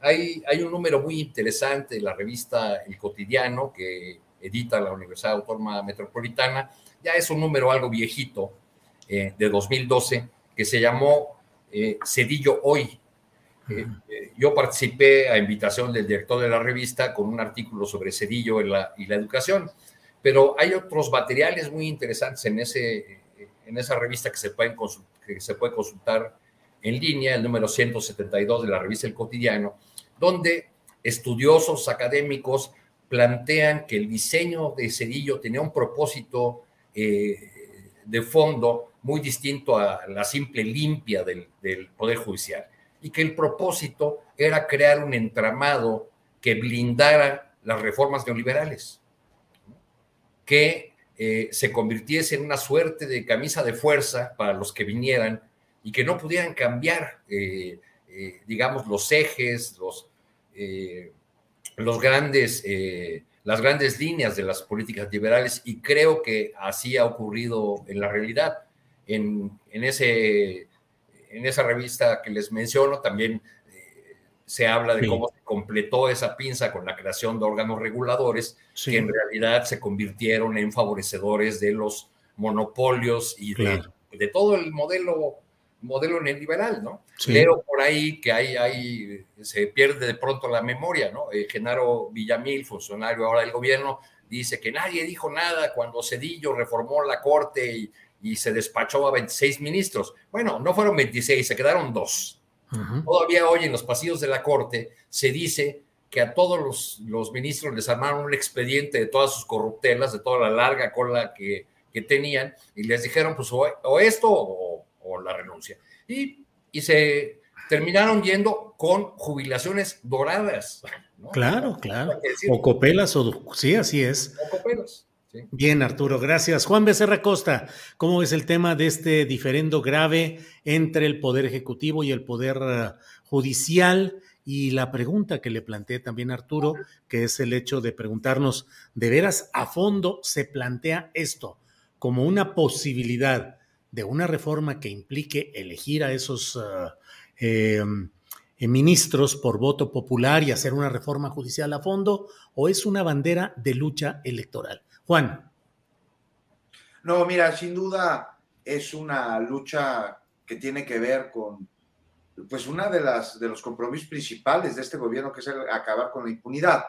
Pero aquí me parece que también lo dicho en la mañanera y lo dicho constantemente desde eh, la investidura presidencial con respecto al Poder Judicial y el momento del país se está viviendo, tiene que ver con fallas y omisiones de, los dos lados. Y algo con lo que podemos ejemplificarlo es con lo sucedido en las últimas horas de anoche, con la liberación de el Güero Palma, ¿no? Verdaderamente preocupante por el grado de impunidad que representa. Estamos hablando de uno de los fundadores del cártel de Sinaloa, ¿no? Este mismo que se coludió con el gobierno de Calderón para hacer uh, una guerra, sus grupos antagónicos, con la que Calderón pretendió legitimizarse en el poder y ellos acabar con su rival. Si me extraña, no, más bien, más bien no me extraña la incapacidad de la opinión pública o parte de ella de ver la paja en el ojo ajeno y no la viga en el propio. Porque si bien es necesaria una reforma al Poder Judicial, sin duda, para hacerlo más robusto, más autónomo de distintos poderes fácticos, más justo, este, y, ahorita le entramos al tema de la elección popular de los ministros, pues ¿qué me dicen del sistema de procuración de justicia? Ahí no dicen nada, ¿no? De la fiscalía sobre este caso de Palma, me parece que no han mencionado nada, se le fueron directo a la Suprema Corte de Justicia de la Nación, a la ministra Norma Piña, y si bien es una magistrada quien dio la resolución, quien determinó la inmediata liberación de Palma, ella lo hizo ¿por qué? Pues por falta de elementos probatorios por parte de la Fiscalía. Problema que viene sí desde la Procuraduría, la entonces PGR, y, pero qué responsabilidad, y obligación hoy de la Fiscalía de Justicia. Entonces va a haber cuestionable el criterio de la jueza, sin duda. Lamentable, pues lo hizo apegada a la ley, cometiendo una injusticia, por supuesto.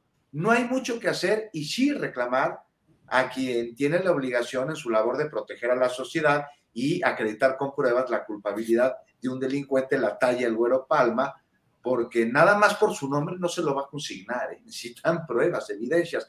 Sus 28 años estuvo en el bote, eh, casi le faltó un mes para que los cumpliera, y este tiempo recluido no repara el daño cometido y el que salga por falta de pruebas lastima a la sociedad sobre todo las víctimas directas e indirectas de la ola criminal desatada por este sujeto, que va a pasar a la historia como uno de los peores criminales de México y libre. ¿Por qué? Por falta de pruebas. Y Julio, Puse este caso tan reciente para ejemplificar un asunto pendiente en materia de justicia en nuestro país, que sí requiere una reforma, sin duda. Pero esto no solo debe darse en el sistema de impartición, sino también en el de procuración de justicia. Ya sobre el elegir a los ministros de la Suprema Corte, pues no sé, Julio, no sé qué opinen ustedes, decir que no es viable, como lo hizo Santiago Crino, me parece que es hablar primero desde la arrogancia y luego desde el lugar más reaccionario que puede existir.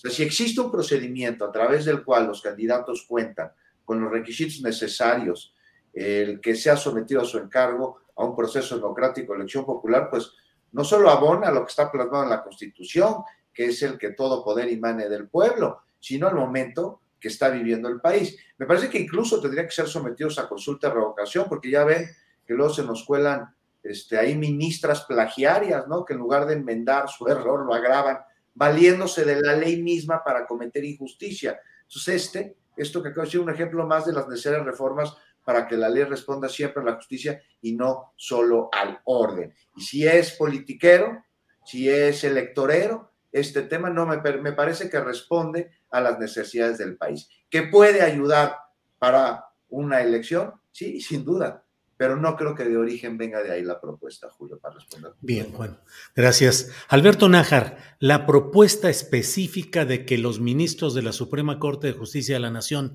sean electos de manera popular, es decir, implica hacer campaña, tener recursos para hacer campaña, postular, difundir sus puntos de vista, buscar el apoyo de segmentos de grupos eh, políticos, sociales que los apoyen y llegar luego a ejercer ese cargo de ministro de la Corte. Ayer entrevisté a Hamlet Almaguer, que es eh, diputado federal, conocedor experto como abogado, y dijo, yo me apunto, yo, yo quiero ser candidato a ser integrante de la Corte por elección popular. Lo que te quiero preguntar, Alberto, es...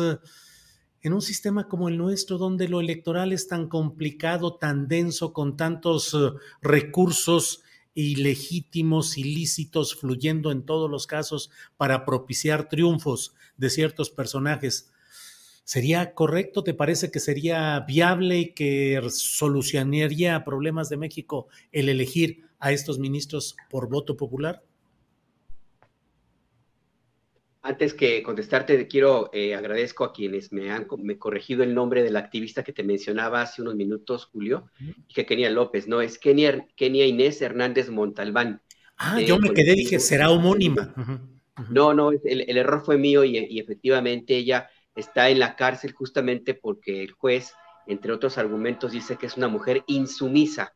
Ese fue el término que, que utilizó y por eso es que, pues, que está en, la cárcel y no le ha valido todo el tema de que se ha planteado desde hace pues, ya varios años y que de una u otra forma, pues inclusive se ha planteado el hecho de que se argumenta un daño a la nación, cuando en realidad no hubo ningún daño, sino que se dejaron de pagar unas cuotas de, peaje porque estaban ellas, ellos en una protesta y se interpreta de esa, de esa manera. Todo esto, eh, yo me pongo a pensar qué pasaría si el juez que mantiene a Kenia Hernández en prisión decidiera postularse como, como ministro y en una de esas resulta ser un personaje popular, populachero, pues, que le cae bien a la gente, que es, que es el elegido, em, porque aquí el tema es que ya hemos tenido a, personajes que son, que son elegidos y que resultan una desgracia. Eh, y nada más para recordar un, tema rapidísimo, perdón, estoy en casa y hay un escándalo. No hay problema, eso le da fondo musical a la plática. Adelante. Sí, bueno, ladran los perros, pero no tiene nada que ver, ¿eh? eso es una coincidencia. No, no, no, no, no, es el tema.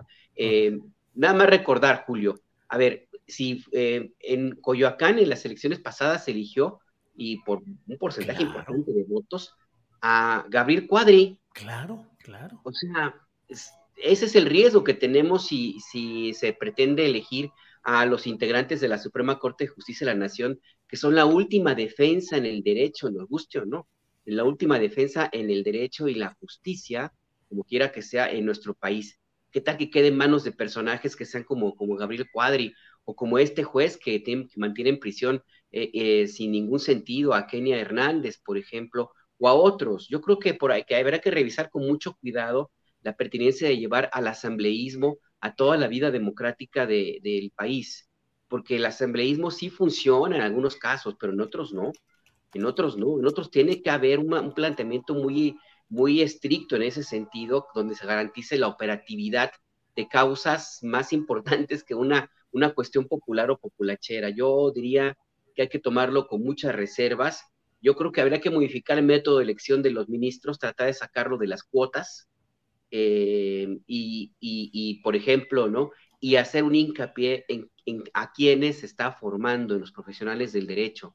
Hay que hacer una revisión desde las escuelas de derecho de todas las universidades del país. Hay una profunda misoginia entre las clases que reciben las y los estudiantes de derecho. Hay ejemplos que se plantean como, como, los, que, como los que deben seguirse, como el abogado exitoso, que se resumen básicamente al que se viste mejor, al que gana mejor, al que tiene más conquistas, al que es más machín, etcétera, ¿no? O al que es mala, mal, malvado, en fin. Pues Todo eso, menos el espíritu profundo de buscar e impartir la justicia, sobre todo en un país tan, tan desigual. Esa sí sería una, una reforma, me parece importantísima, de fondo, en verdad, y no andar tratando de llevar a una asamblea, al asambleísmo, pues, a, la elección de los ministros de la Corte. Yo nada más digo, aguas, porque qué tal que nos aparece un Gabriel Cuadre o una Lili Telles en la Suprema Corte de Justicia. Luego puede salir más caro el caldo que las albóndigas. Bien, Alberto, gracias. Em, Arturo Cano, ¿cómo ves eh, la evolución de Marcelo Ebrard? De pronto pareciera estar tocando las puertas como de salida, pareciera estar presionando, pareciera estar en una posición, no la estoy juzgando la posición, simplemente digo lo que él está planteando va un poco o un mucho en contra de ciertas tendencias que son mayoritarias en el manejo del proceso electoral interno de Morena, específicamente los tiempos que quiere eh, Marcelo Ebrard que ya se definan y el presidente de la República ha dicho pues que eso debe tocarse después de las elecciones de Coahuila y del Estado de México. Y en esa tesitura están el presidente de Morena, Mario Delgado, y tres de los aspirantes presidenciales. ¿Cómo ves el caso de Marcelo Ebrard y cómo ves la situación de Claudia Sheinbaum? ¿Se consolida, crece, crece, sigue avanzando? ¿Cómo ves, Arturo? En, un escenario que, que, puede cambiar de un día a otro, digamos que, eh, porque ya dijo el presidente, por los tiempos, ¿no? Eh, lo que veo, eh, por un lado, es un frenón presidencial a estas prisas de, Marcelo, que debe traer unos cálculos, digo, pues él está rodeado de políticos profesionales, tiene cuenta con muchos apoyos y seguramente tiene cálculos que lo llevan a pensar que definir ya los tiempos y acelerarlos le favorecería en, sus aspiraciones, así como el hecho de que se estableciera una, una sola pregunta. Eh, ha enfocado sus baterías en contra de Mario Delgado, eh, al que acusa de no responderle, de, ser el responsable de que no se establezcan los, los tiempos. Ahí yo debo decir que a mí me cuesta muchísimo trabajo ver a Mario Delgado, como lo han visto eh, muchos, e incluso como aparece continuamente en las columnas, como un personaje lejano a Marcelo Ebrard o, que esté jugando eh, con Claudia Sheinbaum necesariamente. Creo que, Mario Delgado está cumpliendo una encomienda eh, presidencial, pero que eh, sus antecedentes, su historia están de una manera muy, muy clara, indisolublemente ligados a Marcelo Ebrard. Le debe prácticamente su carrera eh, política. Eh, Mario Delgado llegó al entorno de Marcelo Ebrard y ocupó rápidamente buenas posiciones ahí, porque lo llevó un familiar, un tío, su tío Mario Carrillo, que era una de las personas más cercanas a, Marcelo Ebrard.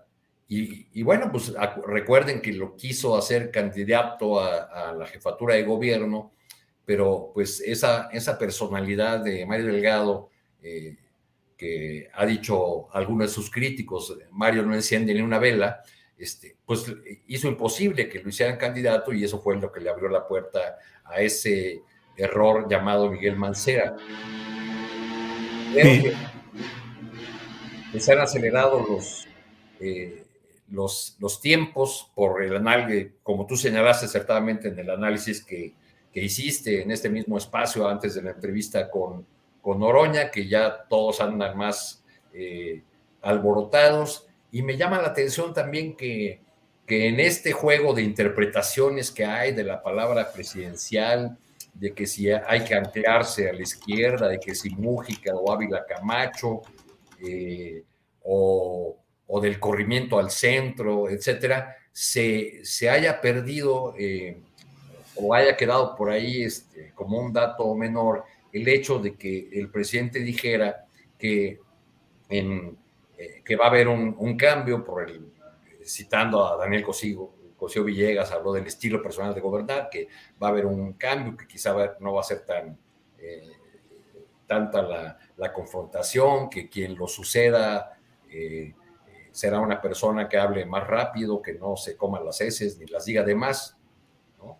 Bueno, y un pues corrimiento al centro, dijo. Sí, bueno, pero eso de que no se coman las heces o las diga de más, pues ya excluyó a una de las corcholatas, ¿no? Sí, sí, sí. Porque hay una corcholata que se come las heces o que las dice de más. Entonces, si, no cuenta, si va a ser alguien que hable, más rápido y no hable a la tabasqueña, pues entonces ya podemos decir que Adán Augusto quedó fuera de la, de la lista de corcholatas, ¿no? Si, si ah. nos ponemos a leer en clave del viejo régimen todas las palabras del presidente de la República.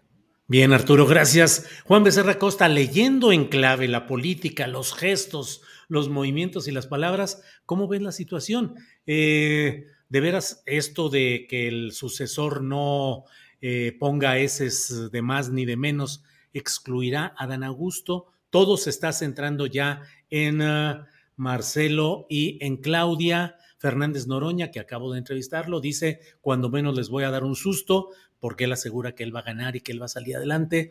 Um, Ricardo Monreal, que se reduce filosóficamente a la nada. ¿Cómo ves todo este escenario, Juan? Pues ya veremos, me parece que mucho más claro después del proceso electoral en el Estado de México, ¿no? Ahí ya, ya se dará viabilidad a este tan alargado proceso para designar a quien será pues, la candidata o el candidato a la presidencia este, por el partido Morena. Y bueno, formal digo, porque la carrera adelantada ya trae trecho recorrido y el asunto pues se ve cada vez más perfilado, ¿no? Me parece que los ciudadanos ya tienen bastante claro quién es de ellos y ella es su, favorito. Y esto pues se ha dado a conocer en distintas encuestas, ¿no? Publicadas además por periódicos de circulación nacional que coinciden en los números. O sea, no vemos diferencias así, este, eh, que puedan llamar la atención entre un, ejercicio de medición y otro de los muchos publicados, ¿no? Y bueno, pues esto, pues vemos que ha llevado a algún aspirante a mostrar señas de desesperación, por unos algunos, reclamos al partido, exigencias en metodología y también este proceso adelantado, no sé qué opinen, ha ayudado a que pueda salir el cobre o que las definiciones se den, ¿no? Muy buen momento para tener claro este, por qué se quiere tener de entre esta lista a un aspirante en particular. ¿A qué responde? ¿No? Me parece que ya es momento de la ciudadanía este, a, llevar a cabo este, de, este tipo de ejercicios introspectivos. No estoy de acuerdo con Alberto en que, en que porque Cuadri es diputado en Coyoacán, porque así lo decidió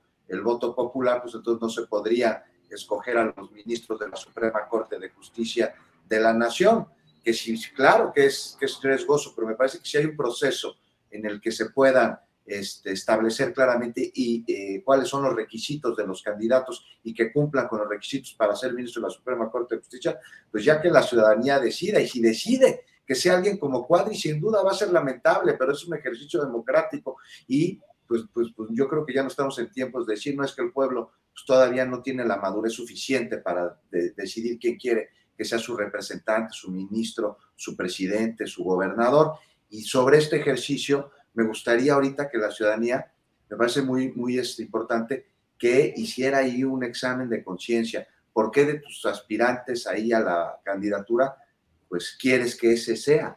¿No? ¿A qué responde una simpatía personal por la corcholata o a la idea de que pueda continuar con el proceso de transformación del país, que buen trayecto le falta aún? Ahí está, eh, pues en el discurso, está en la conducta, está en las acciones de cada una de las posibilidades, la respuesta podemos ver quién ataca, quién hace berrinche, quién prefiere seguir trabajando, quién de todos ellos consideramos que pone primero la causa y quién pone primero el interés o la ambición personal. no sé, me parece que cada uno de los que estamos aquí, quienes no nos están escuchando también, lo sabemos y también sabemos la intención de nuestra preferencia en el momento de nuestro voto a que responde al interés colectivo o al endogámico.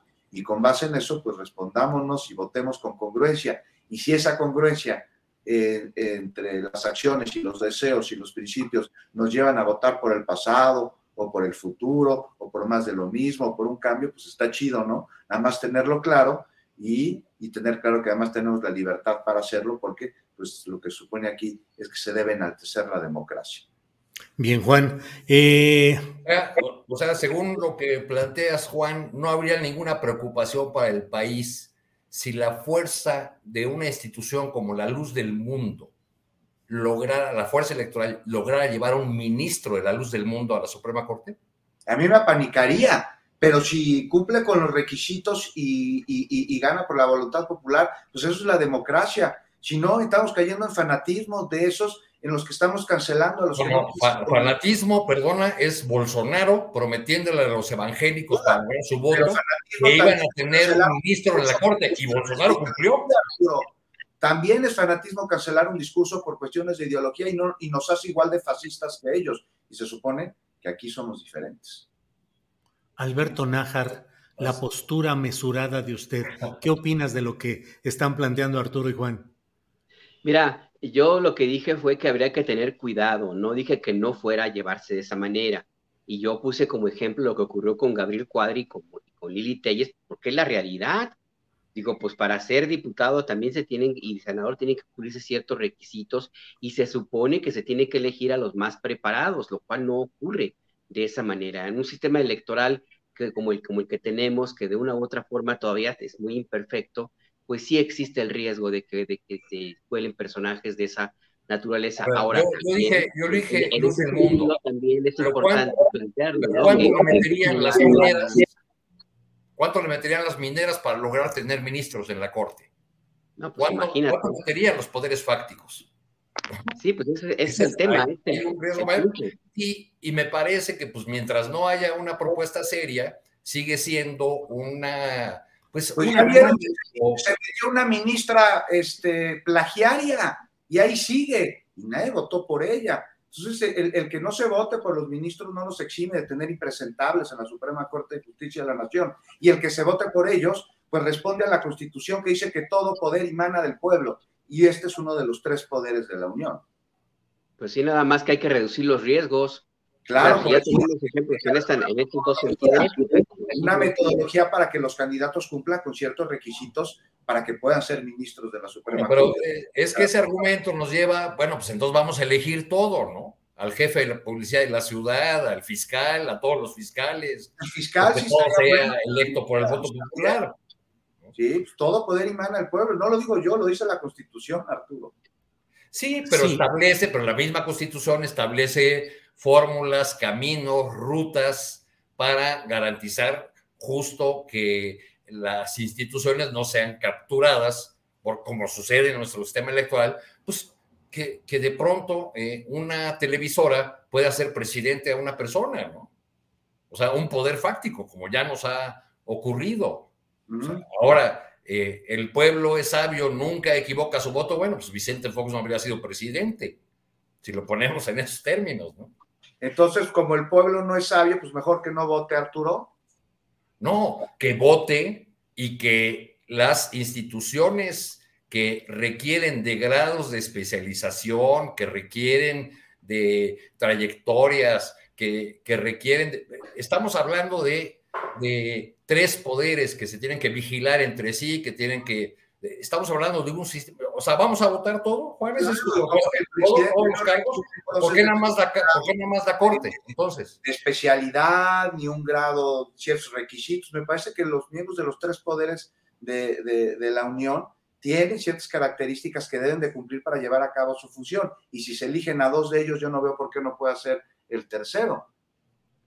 En otros países, según lo que he estado leyendo, hay una preferencia por darle eh, la posibilidad de integrar el máximo órgano judicial a quienes tienen una carrera judicial demostrada y que son propuestos por los consejos, las asociaciones de juristas y por el propio gremio de ese poder judicial. En algunos casos los porcentajes son dos tercios de la integración de ese poder eh, a cargo de personajes propuestos y con experiencia específica en las funciones judiciales y un octavo, una, una tercera parte por integrantes de representación política y social más amplia con cierta visión jurídica más o menos importante. Aquí el gran problema es preguntarnos en cuántos países realmente se elige a los miembros del Poder Judicial, a la cúpula, pues, a los máximos tribunales, a las Supremas Cortes, y la discusión está entre la especialización del ejercicio judicial y los riesgos que implica los distintos eh, factores que suelen influir en la definición de candidatos que compiten en elecciones y desde mi punto de vista, y eso es lo que yo agrego aquí a esta plática, pues en una situación tan complicada como es la que vivimos en México, donde poderes como los empresariales, los mineros, el poder del crimen organizado, el poder de las televisoras, y hay un activismo muy fuerte de televisoras que han tenido representantes en las cámaras, podrían también influir para tener ministros electos. Pero bueno. Lo hacen sin necesidad de que se vote por ellos. Bueno, tuvimos un secretario de seguridad que estuvo trabajando para el cártel de Sinaloa y no se votó por él. Me parece que no elimina el que no se vote por él este riesgo. A ver, yo, creo que la, salida pudiera, a ver, yo creo que, yo insisto, el llevar al asambleísmo todo solamente conduce al caos. O sea, porque y, más en un sistema donde tenemos todos estas, estos vericuetos y formas de hacer trampa y de que se cuele cualquier personaje. No necesariamente tendría que pasar por una campaña electoral donde los candidatos o candidatas a ministros tengan que recorrer el país, salgan en la tele, hagan sus TikToks y salgan en, en los programas de la mañana con, con, no sé cómo se llaman los matutinos de espectáculos. Podrían ser elegidos de una forma diferente donde el asambleísmo no tenga el espacio, pues, donde pudiera efectivamente ser eh, una em, elección, un análisis mucho más de especialidad como lo requiere. Y es cierto, se eligen dos poderes, pero justamente como, como comentaban hace unos minutos, pues es que se tienen que vigilar entre ellos. Entonces, ¿qué pasaría si los tres poderes estuvieran elegidos y respondieran a, los electores, cualquiera que sea la dinámica? No sé si, si Germán Larrea pusiera ahí a alguno de, algún ministro, por ejemplo, ¿cómo va a vigilar a los demás? Yo creo que hay que encontrar una forma creativa para que no tengamos lo que sucede ahora en la Suprema Corte, pero tampoco caigamos en el extremo del asambleísmo, donde se nos puede colar cualquier, cualquier personaje, ¿no? Y si es cierto, si hubiera realmente una conciencia de que el pueblo siempre sabe y no se equivoca, pues Vicente Fox no hubiera sido presidente. Oye, Juan, y respecto a García Luna, pues el error original ahí fue el el fraude electoral de Felipe Calderón, porque el Poder Ejecutivo es unipersonal, se elige solo a una persona que tiene la facultad de nombrar y remover libremente a los miembros de su gabinete, a los secretarios de las diferentes oficinas. Aquí la gran bronca fue Felipe Calderón y el fraude electoral. Sin duda, estoy, estoy de acuerdo contigo, Julio, y bueno, pues ya veremos qué sucede pero a mí sí me parece que tendríamos que votar por nuestros ministros de la Suprema Corte de Justicia de la Nación, siempre y cuando, bueno, pues los candidatos cumplieran con los requisitos para ser ministros de la Suprema Corte de Justicia de la Nación. Y bueno, pues sí, a ver a, qué, a, quién, a quién van a responder, pues hay que preguntarnos ahorita a quién están respondiendo los actuales, ¿no? Sí, ya iremos viendo, ya iremos viendo y ojalá tengamos la oportunidad de analizar por allá de 2025 si de veras avanzaron las propuestas de reforma para que en el 2027 se puedan hacer ese tipo de elecciones o no sé cuándo se puedan programar. Desde luego ya no serían, entiendo, en este 2024 porque se necesitaría una reforma constitucional para la cual no hay mayoría calificada en este momento. En fin, ya iremos viendo si se presenta, si camina, si se logra. Arturo Cano, ¿qué onda con el título 42 que está cayendo, ya mañana deja de funcionar y hay una enorme cantidad de migrantes apostados en la frontera norte de México para cruzar hacia Estados Unidos y en algunos casos, como la jornada lo publica hoy en primera plana, pues ya entrando en oleadas de migrantes a Estados Unidos y el papel de México en todo esto. ¿Cómo lo ves, Arturo?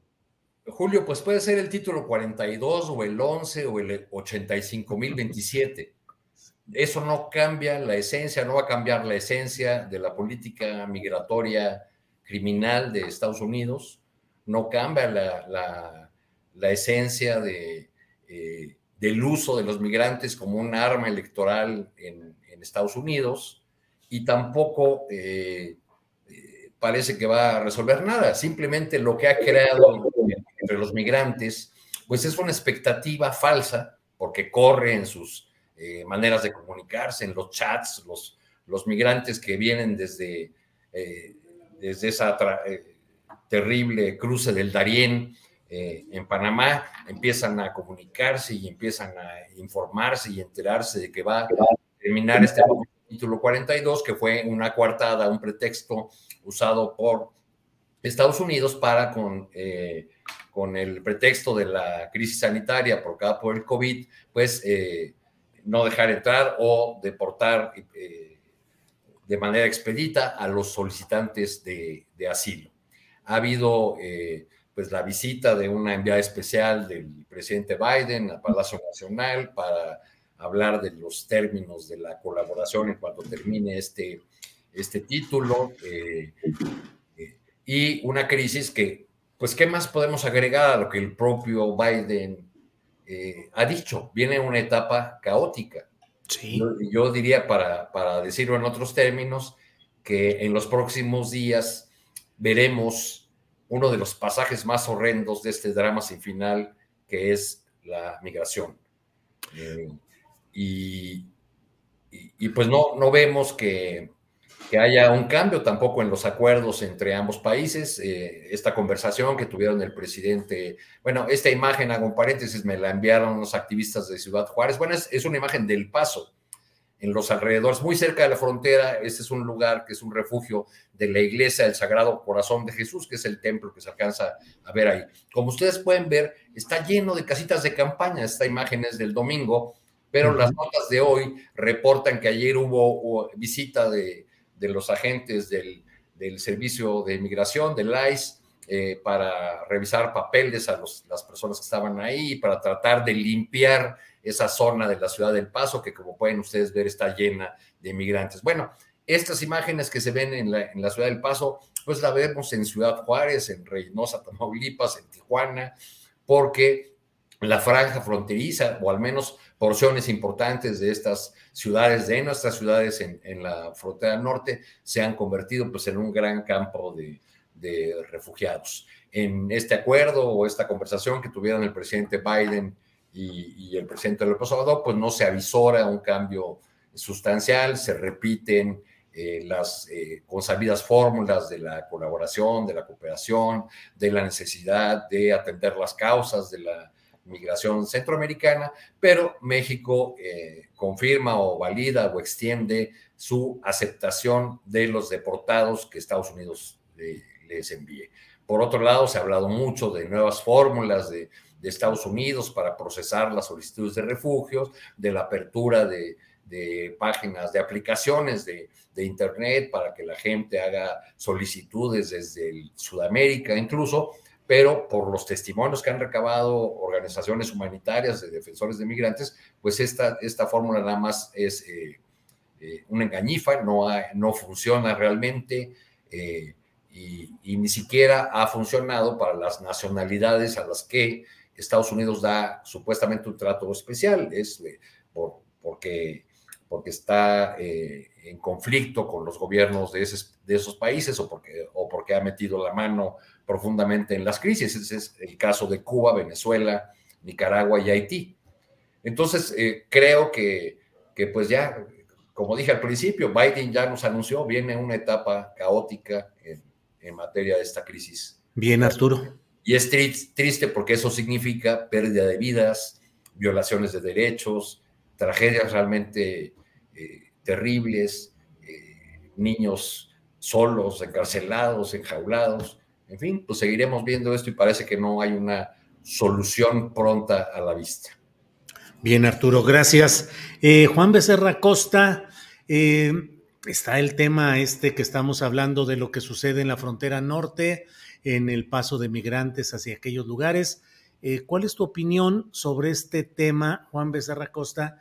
¿Y cuál es la opinión respecto a la postura que tiene México? Sigue el mismo director del Instituto Nacional de Migración, Francisco Garduño. Digamos que en términos generales sigue el mismo posicionamiento de eh, la Guardia Nacional y el Instituto Nacional de Migración en estos terrenos. ¿Cómo ves la posición de México ante este pasaje más horrendo de este drama sin final que ha evocado Arturo Cano? Juan. Pues veo ahí un estancamiento en una política bilateral entre México y Estados Unidos que en muchos sentidos podría llevar a que dejáramos de ser el patio trasero de esa nación, pero lo seguimos siendo y sobre todo en temas migratorios.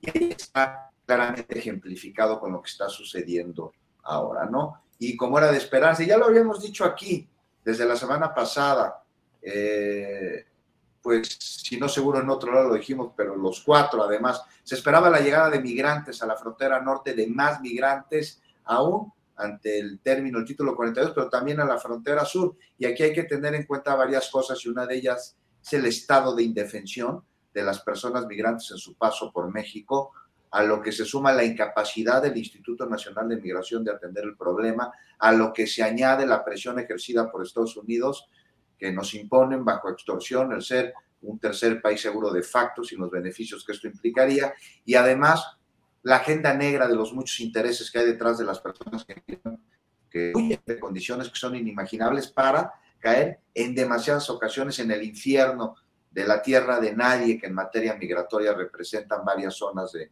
de México, de nuestro país, como lo es la frontera entre Tamaulipas y los Estados Unidos.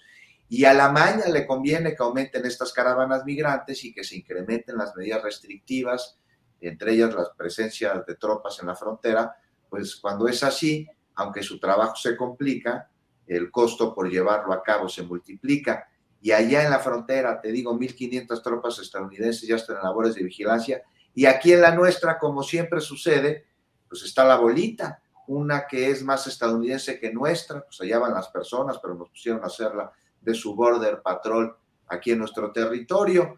Y pues en un momento que es muy complicado en esta materia migratoria en México, lo mencionabas, Julio, lo sucedido en la estación de Ciudad Juárez no es un hecho aislado ni tampoco fortuito, o sea, se esperaba lamentablemente algo así, no solo se esperaba, se avisó con tiempo por parte de periodistas, por parte de activistas, de mismos migrantes, hasta de funcionarios, de que en noviembre eh, mi compañero en Fórmula Israel Aldave eh, fue a cubrir la frontera norte, los migrantes, y, me decía en un enlace, esto es una bomba de tiempo, Juan, en algún momento va a pasar una desgracia aquí, una tragedia. Mira, así sucedió, pero no fue definitivamente el único que lo, que lo advirtió. Y ante esta situación, pues además hay que sumarle crisis de credibilidad en quien encabeza el instituto, ¿no? En Francisco Garduño, a quien en otra situación, ¿te acuerdas que te preguntaba la semana pasada, Julio?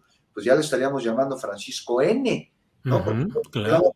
Eso, pero en su derecho y al mismo tiempo en contra de los principios fundamentales de la decencia y de la 4T, de la cual forma parte, sigue en el cargo, cuando tendría que haberse separado hace buen rato Francisco N. Entonces se le, se le complica la situación y más complicada se va a poner. Bien, Juan. Eh, bien, seguimos adelante. Compañeros queridos, son las 2 de la tarde con 54 minutos, lo cual quiere decir que estamos ya en la parte final de este programa. Así es que, Alberto, por favor, postrecito.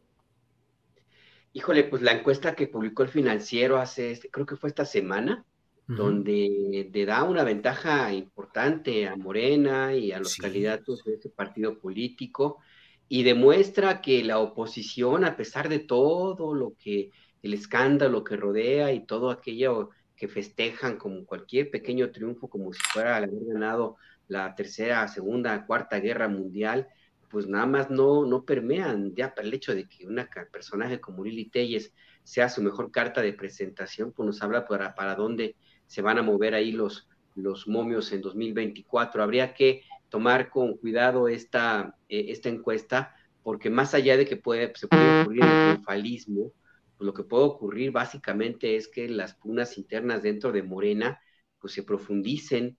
Y yo no sé qué vaya a suceder si finalmente eh, Marcelo Ebrard, si fuera, si no, si no le, se le tocara, no fuera él pues el candidato a la presidencia, no sé si por una, una vez más quisiera hacerse a un lado, eh, ya lo ha hecho en otras ocasiones, no sé si esta vez eh, lo vaya a, hacer, así es que pues habrá que estar ahí muy, muy pendientes porque sí, los números, los números pueden ser positivos, pero también pueden ser contraproducentes o el triunfalismo o a lo mejor ya ver la desesperación, ya ni de la oposición, pues ya están ahí como están los números, y ojalá que sí, habría, que hacer, yo insisto, una petición en alguna plataforma para que Lili Tella sea la candidata de los opositores. Eh, yo creo que ahí habría que, a partir de ahora, pues ver más, con más cuidado lo que pueda ocurrir dentro de, de Morena, porque sí, los, los trancazos se pueden poner de, de a peso y hasta ahorita han sido bastante suaves en sus comentarios, pero ya cuando se acerque la hora de las definiciones, quién sabe si se les acabe el amor. Híjole, que se les acabe el amor, el amor se acaba. Alberto Nájar, gracias. Arturo Cano, postrecito, por favor. Y me agarro algunas palabras electorales aquí de, Alberto sobre Marcelo Ebrard, que a mí me parece equivocada esta eh, línea fundamental que ha lanzado en su mensaje. Eh, equivocada y además eh, nada original. O sea, esta idea de las clases medias, de voy a ser un, país de clases medias con crecimiento así, asado, pues fue una idea que puso en la mesa Josefina Vázquez Mota. Es más, creo que debe ser, eh, debe provenir de los mismos autores de las ideas de Luis Rubio y de la calle, ¿no? Que sacaron hace unos años ese libro sobre decretando que México ya era un país de, de clases medias. De, no le habla a la base obradorista esa, esa demanda, quizá le habla a un sector que, eh, que está precisamente confrontado con la 4T y sobre todo para decirlo en los términos de la mañanera de hoy y de Cosío Villegas, pues con el estilo personal de gobernar de Andrés Manuel López Obrador. Va a haber un cambio en eso, porque ninguno de los que quede de la 4T, ni Marcelo, ni Adán, ni, ni Claudia, pues tiene ese estilo en el que López Obrador ha fincado eh, gran parte de su éxito como, como político y como líder de un movimiento tan grande como es el que él encabeza, que es un estilo eh, que, parte, que se consolida, que se recrea y se alimenta de la confrontación, de la división entre buenos, malos, liberales, conservadores. No veo en ninguno de los otros políticos, algo quizá un poco en, Adán, ese... Eh, eh, ese talante, ese estilo personal. Entonces creo que pese a lo que digan muchos sectores de oposición el presidente autócrata y destructor como consideran a López Obrador, salvo que ocurra una tragedia económica estilo error de diciembre, que no se ve tampoco en el escenario, parece ser que López Obrador va a dejar o está dejando muy sólidas bases económicas, eh, todas las eh, las grandes líneas de la macroeconomía ahí eh, están muy bien y que entonces su, eh, su sucesor o sucesora va a tener la posibilidad de, tener un gobierno que reconcilie, porque no va a tener este discurso eh, de confrontación como el que tiene López Obrador, y esa reconciliación, aunque le suene feita la palabra a, la 4T, ayudaría o va a ayudar al crecimiento y, eh, dadas las políticas sociales que también heredará López Obrador, pues a un crecimiento con bienestar para las mayorías. Bien, bien, pues gracias Arturo Cano y te toca Juan Becerra Costa el postrecito verdaderamente final. Por favor, Juan. Y rapidito, querido Julio, pues nada más. Sí, rapidito, nada más. ¿Qué onda con esto de que en la oposición andan buscando Mesías? No sé si oyeron a Vicente Fox Sí. Encontraron a los Mesías, era Lili Tess y quién, Santiago Kirill, el otro. Sí, sí, sí, sí, Ahí están. No, pues decirles que por eso están tan mal, que lo que necesita este país son eh, políticos, estadistas, eh, que hagan territorio, que conozcan cuál es la problemática del país, que accionen en base a ello, que propongan cómo combatir con el rezago educativo, con oportunidades para todas las regiones, con este, que haya mayor derrama económica. No, pues no, no Mesías, se equivocó de cuento, se equivocó de país, se equivocó de época. No sé, habríamos de decirles que estamos ya dos mil años después de que mataron al último, Julio. Así es, Juan, y ahora también con el concepto de la derecha moderna que ha es, eh, planteado ya la boxista Lili Telles, que así se alinea con las, eh, pues, los postulados de la ultraderecha española y latinoamericana, con ese concepto de la derecha moderna, Juan.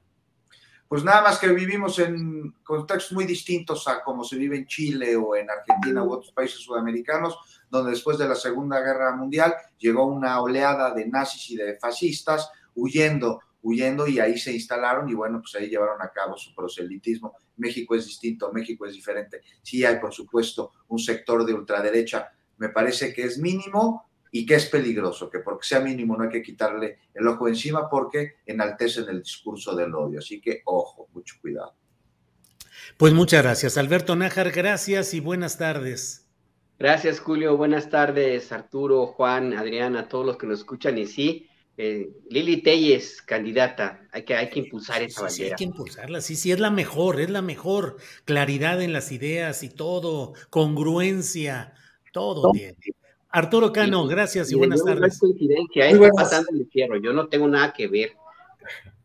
Ahí va, ¿verdad? Diciendo, este, candidatas transfugas que vendan, eh, de todo. Arturo Cano. Muy buenas tardes, Julio. Me despido desde una Ciudad de México lluviosa. Debe haber muchas cabecitas blancas mojadas en este momento porque acaba de caer un, aguacero, al menos aquí en la zona centro, mientras mucha gente está en las calles eh, festejando a, sus madres y, y mientras otras marcharon hoy muy temprano para exigir justicia con sus hijos e hijas desaparecidos. Así es, Arturo. Gracias. Juan Becerra Costa, gracias y buenas tardes. Muy buenas tardes, Alberto, Arturo, Julio, Adriana y a todos los que nos escuchan. Nos vemos en ocho días. Sí, señores. Gracias y nos vemos pronto. Hasta luego. Son las tres de la tarde con dos minutos. Tres de la tarde con dos minutos. Y vamos con mi compañera Adriana Buentello, que tiene más información. Adriana. Pues no sé en qué parte del centro esté Arturo Cano, porque yo también ando en el centro y así como que aguacero, aguacero, pues no. No. no. Fíjate que luego sucede eso con los indicadores de los celulares. A veces yo le pongo y dice, este, no hay riesgo de lluvia en la Ciudad de México. Y digo, ¿en qué parte de la Ciudad de México? En la inmensidad debe haber microclimas por cada delegación casi. Pero bueno, pues eso ha dicho aquí Arturo, no sé cómo esté la situación en ah, cuestión de lluvias. solamente algunas personas traen su nubecita. Así es, su nubecita particular. Adriana, ¿qué más tenemos? Julio, pues fíjate que este segmento pues es, eh, pues ha sido muy polémico en esta mañana.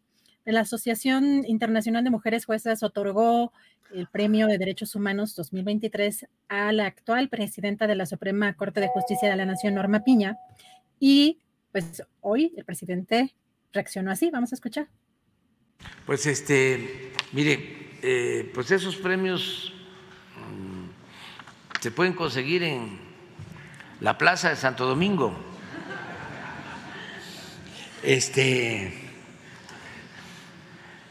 o también en el Time.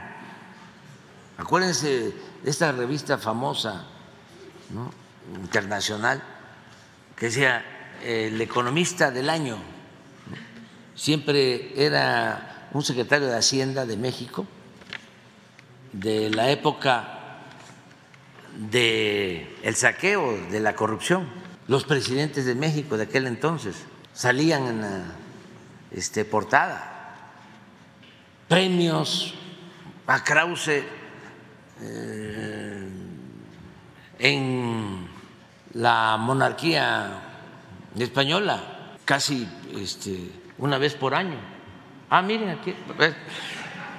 No, no, no hablaba yo de él. Quítalo. Este, este, ponme a Krause mejor.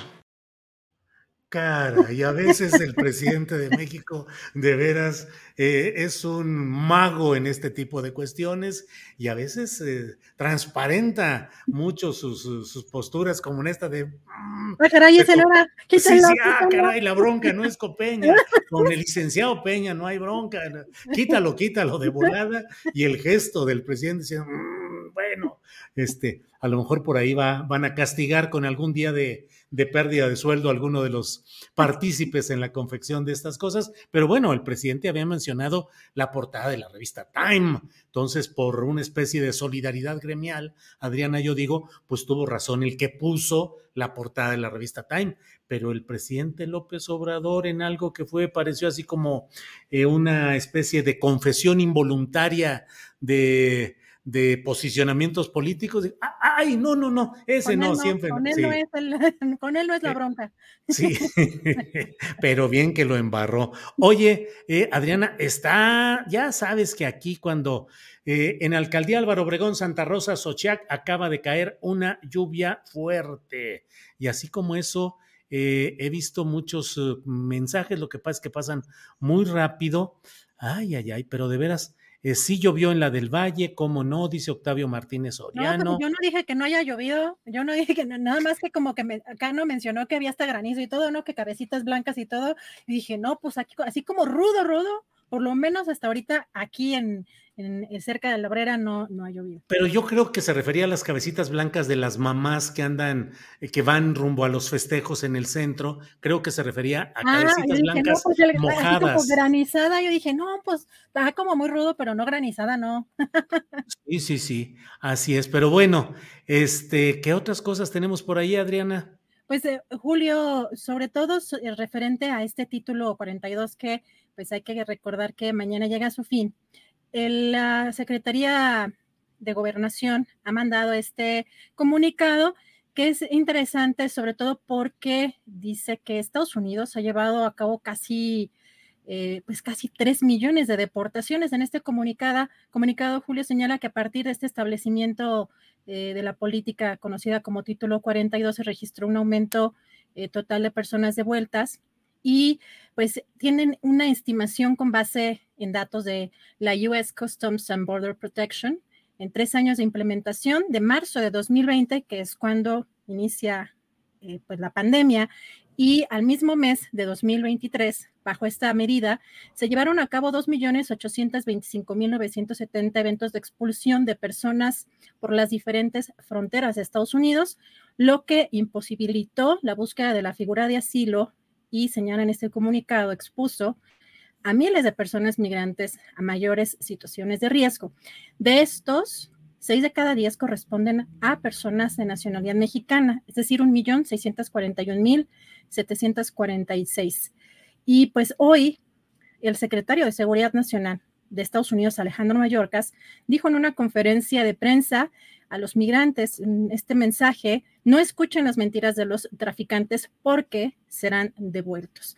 Y hoy Estados Unidos promulgó una nueva norma que restringe precisamente, eh, pues que la que sustituye al título 42, restringe este acceso al asilo en la frontera con México y califica como no aptos para solicitar asilo a migrantes que crucen de manera irregular y que no hayan pedido eh, protección a un tercer país, pero también se les va a prohibir la entrada a Estados Unidos durante cinco años y podrían enfrentar cargos penales si intentan entrar nuevamente a Estados Unidos. Así que, bueno, esto, pues, eh, a unas horas de que termine este título 42 eh, en allá en Estados Unidos, pues vamos a estar muy de cerca siguiendo todo lo que está sucediendo en esta frontera. Y Julio, pues también comentar que, pues, el presidente hoy hizo una mención muy particular a Loret de Mola porque pues dio a conocer que ha solicitado una entrevista con él. Si te parece, escuchamos qué fue lo que le responde.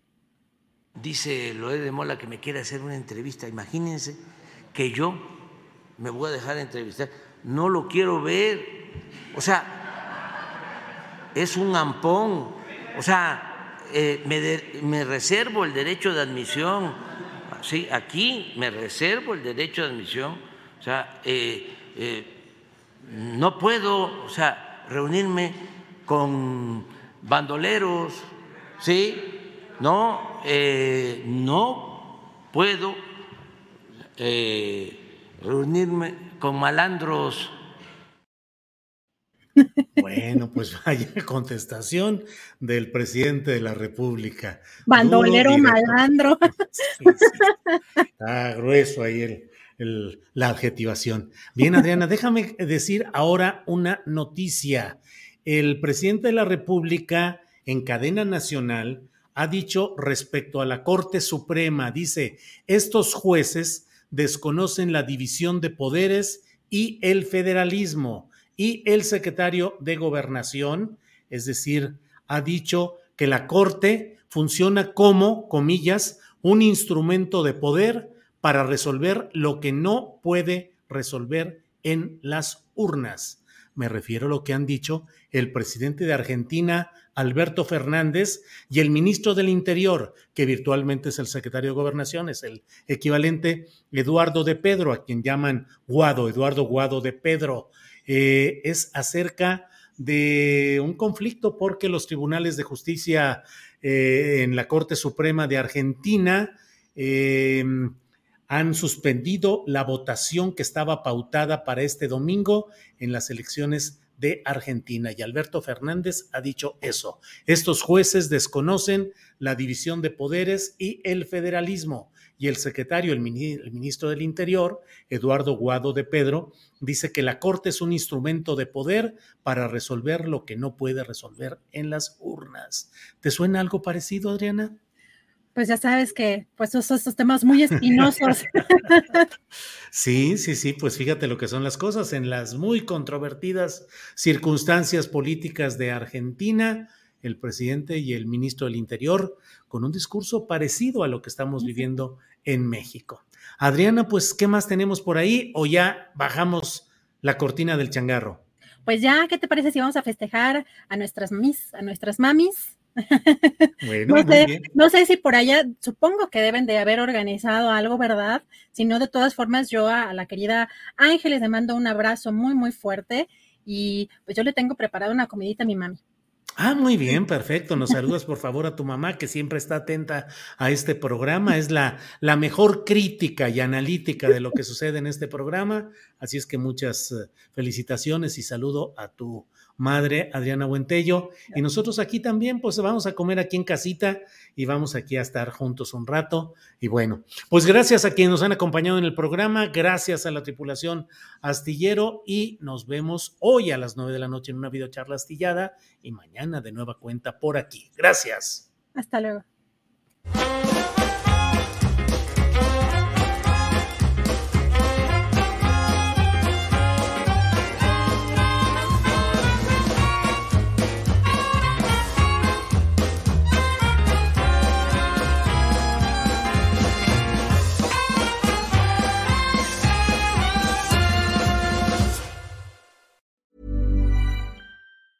A lot can happen in the next three years. Like a chatbot may be your new best friend. But what won't change? Needing health insurance. United Healthcare Tri Term Medical Plans are available for these changing times. Underwritten by Golden Rule Insurance Company, they offer budget friendly, flexible coverage for people who are in between jobs or missed open enrollment. The plans last nearly three years in some states, with access to a nationwide network of doctors and hospitals. So, for whatever tomorrow brings, United Healthcare Tri Term Medical Plans may be for you. Learn more at uh1.com. Hey, it's Danny Pellegrino from Everything Iconic.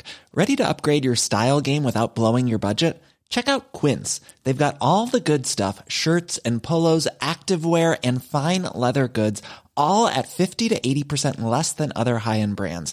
And the best part? They're all about safe, ethical, and responsible manufacturing. Get that luxury vibe without the luxury price tag. Hit up quince.com slash upgrade for free shipping and 365 day returns on your next order. That's quince.com slash upgrade. Para que te enteres del próximo noticiero, suscríbete y dale follow en Apple, Spotify, Amazon Music, Google o donde sea que escuches podcast. Te invitamos a visitar nuestra página julioastillero.com.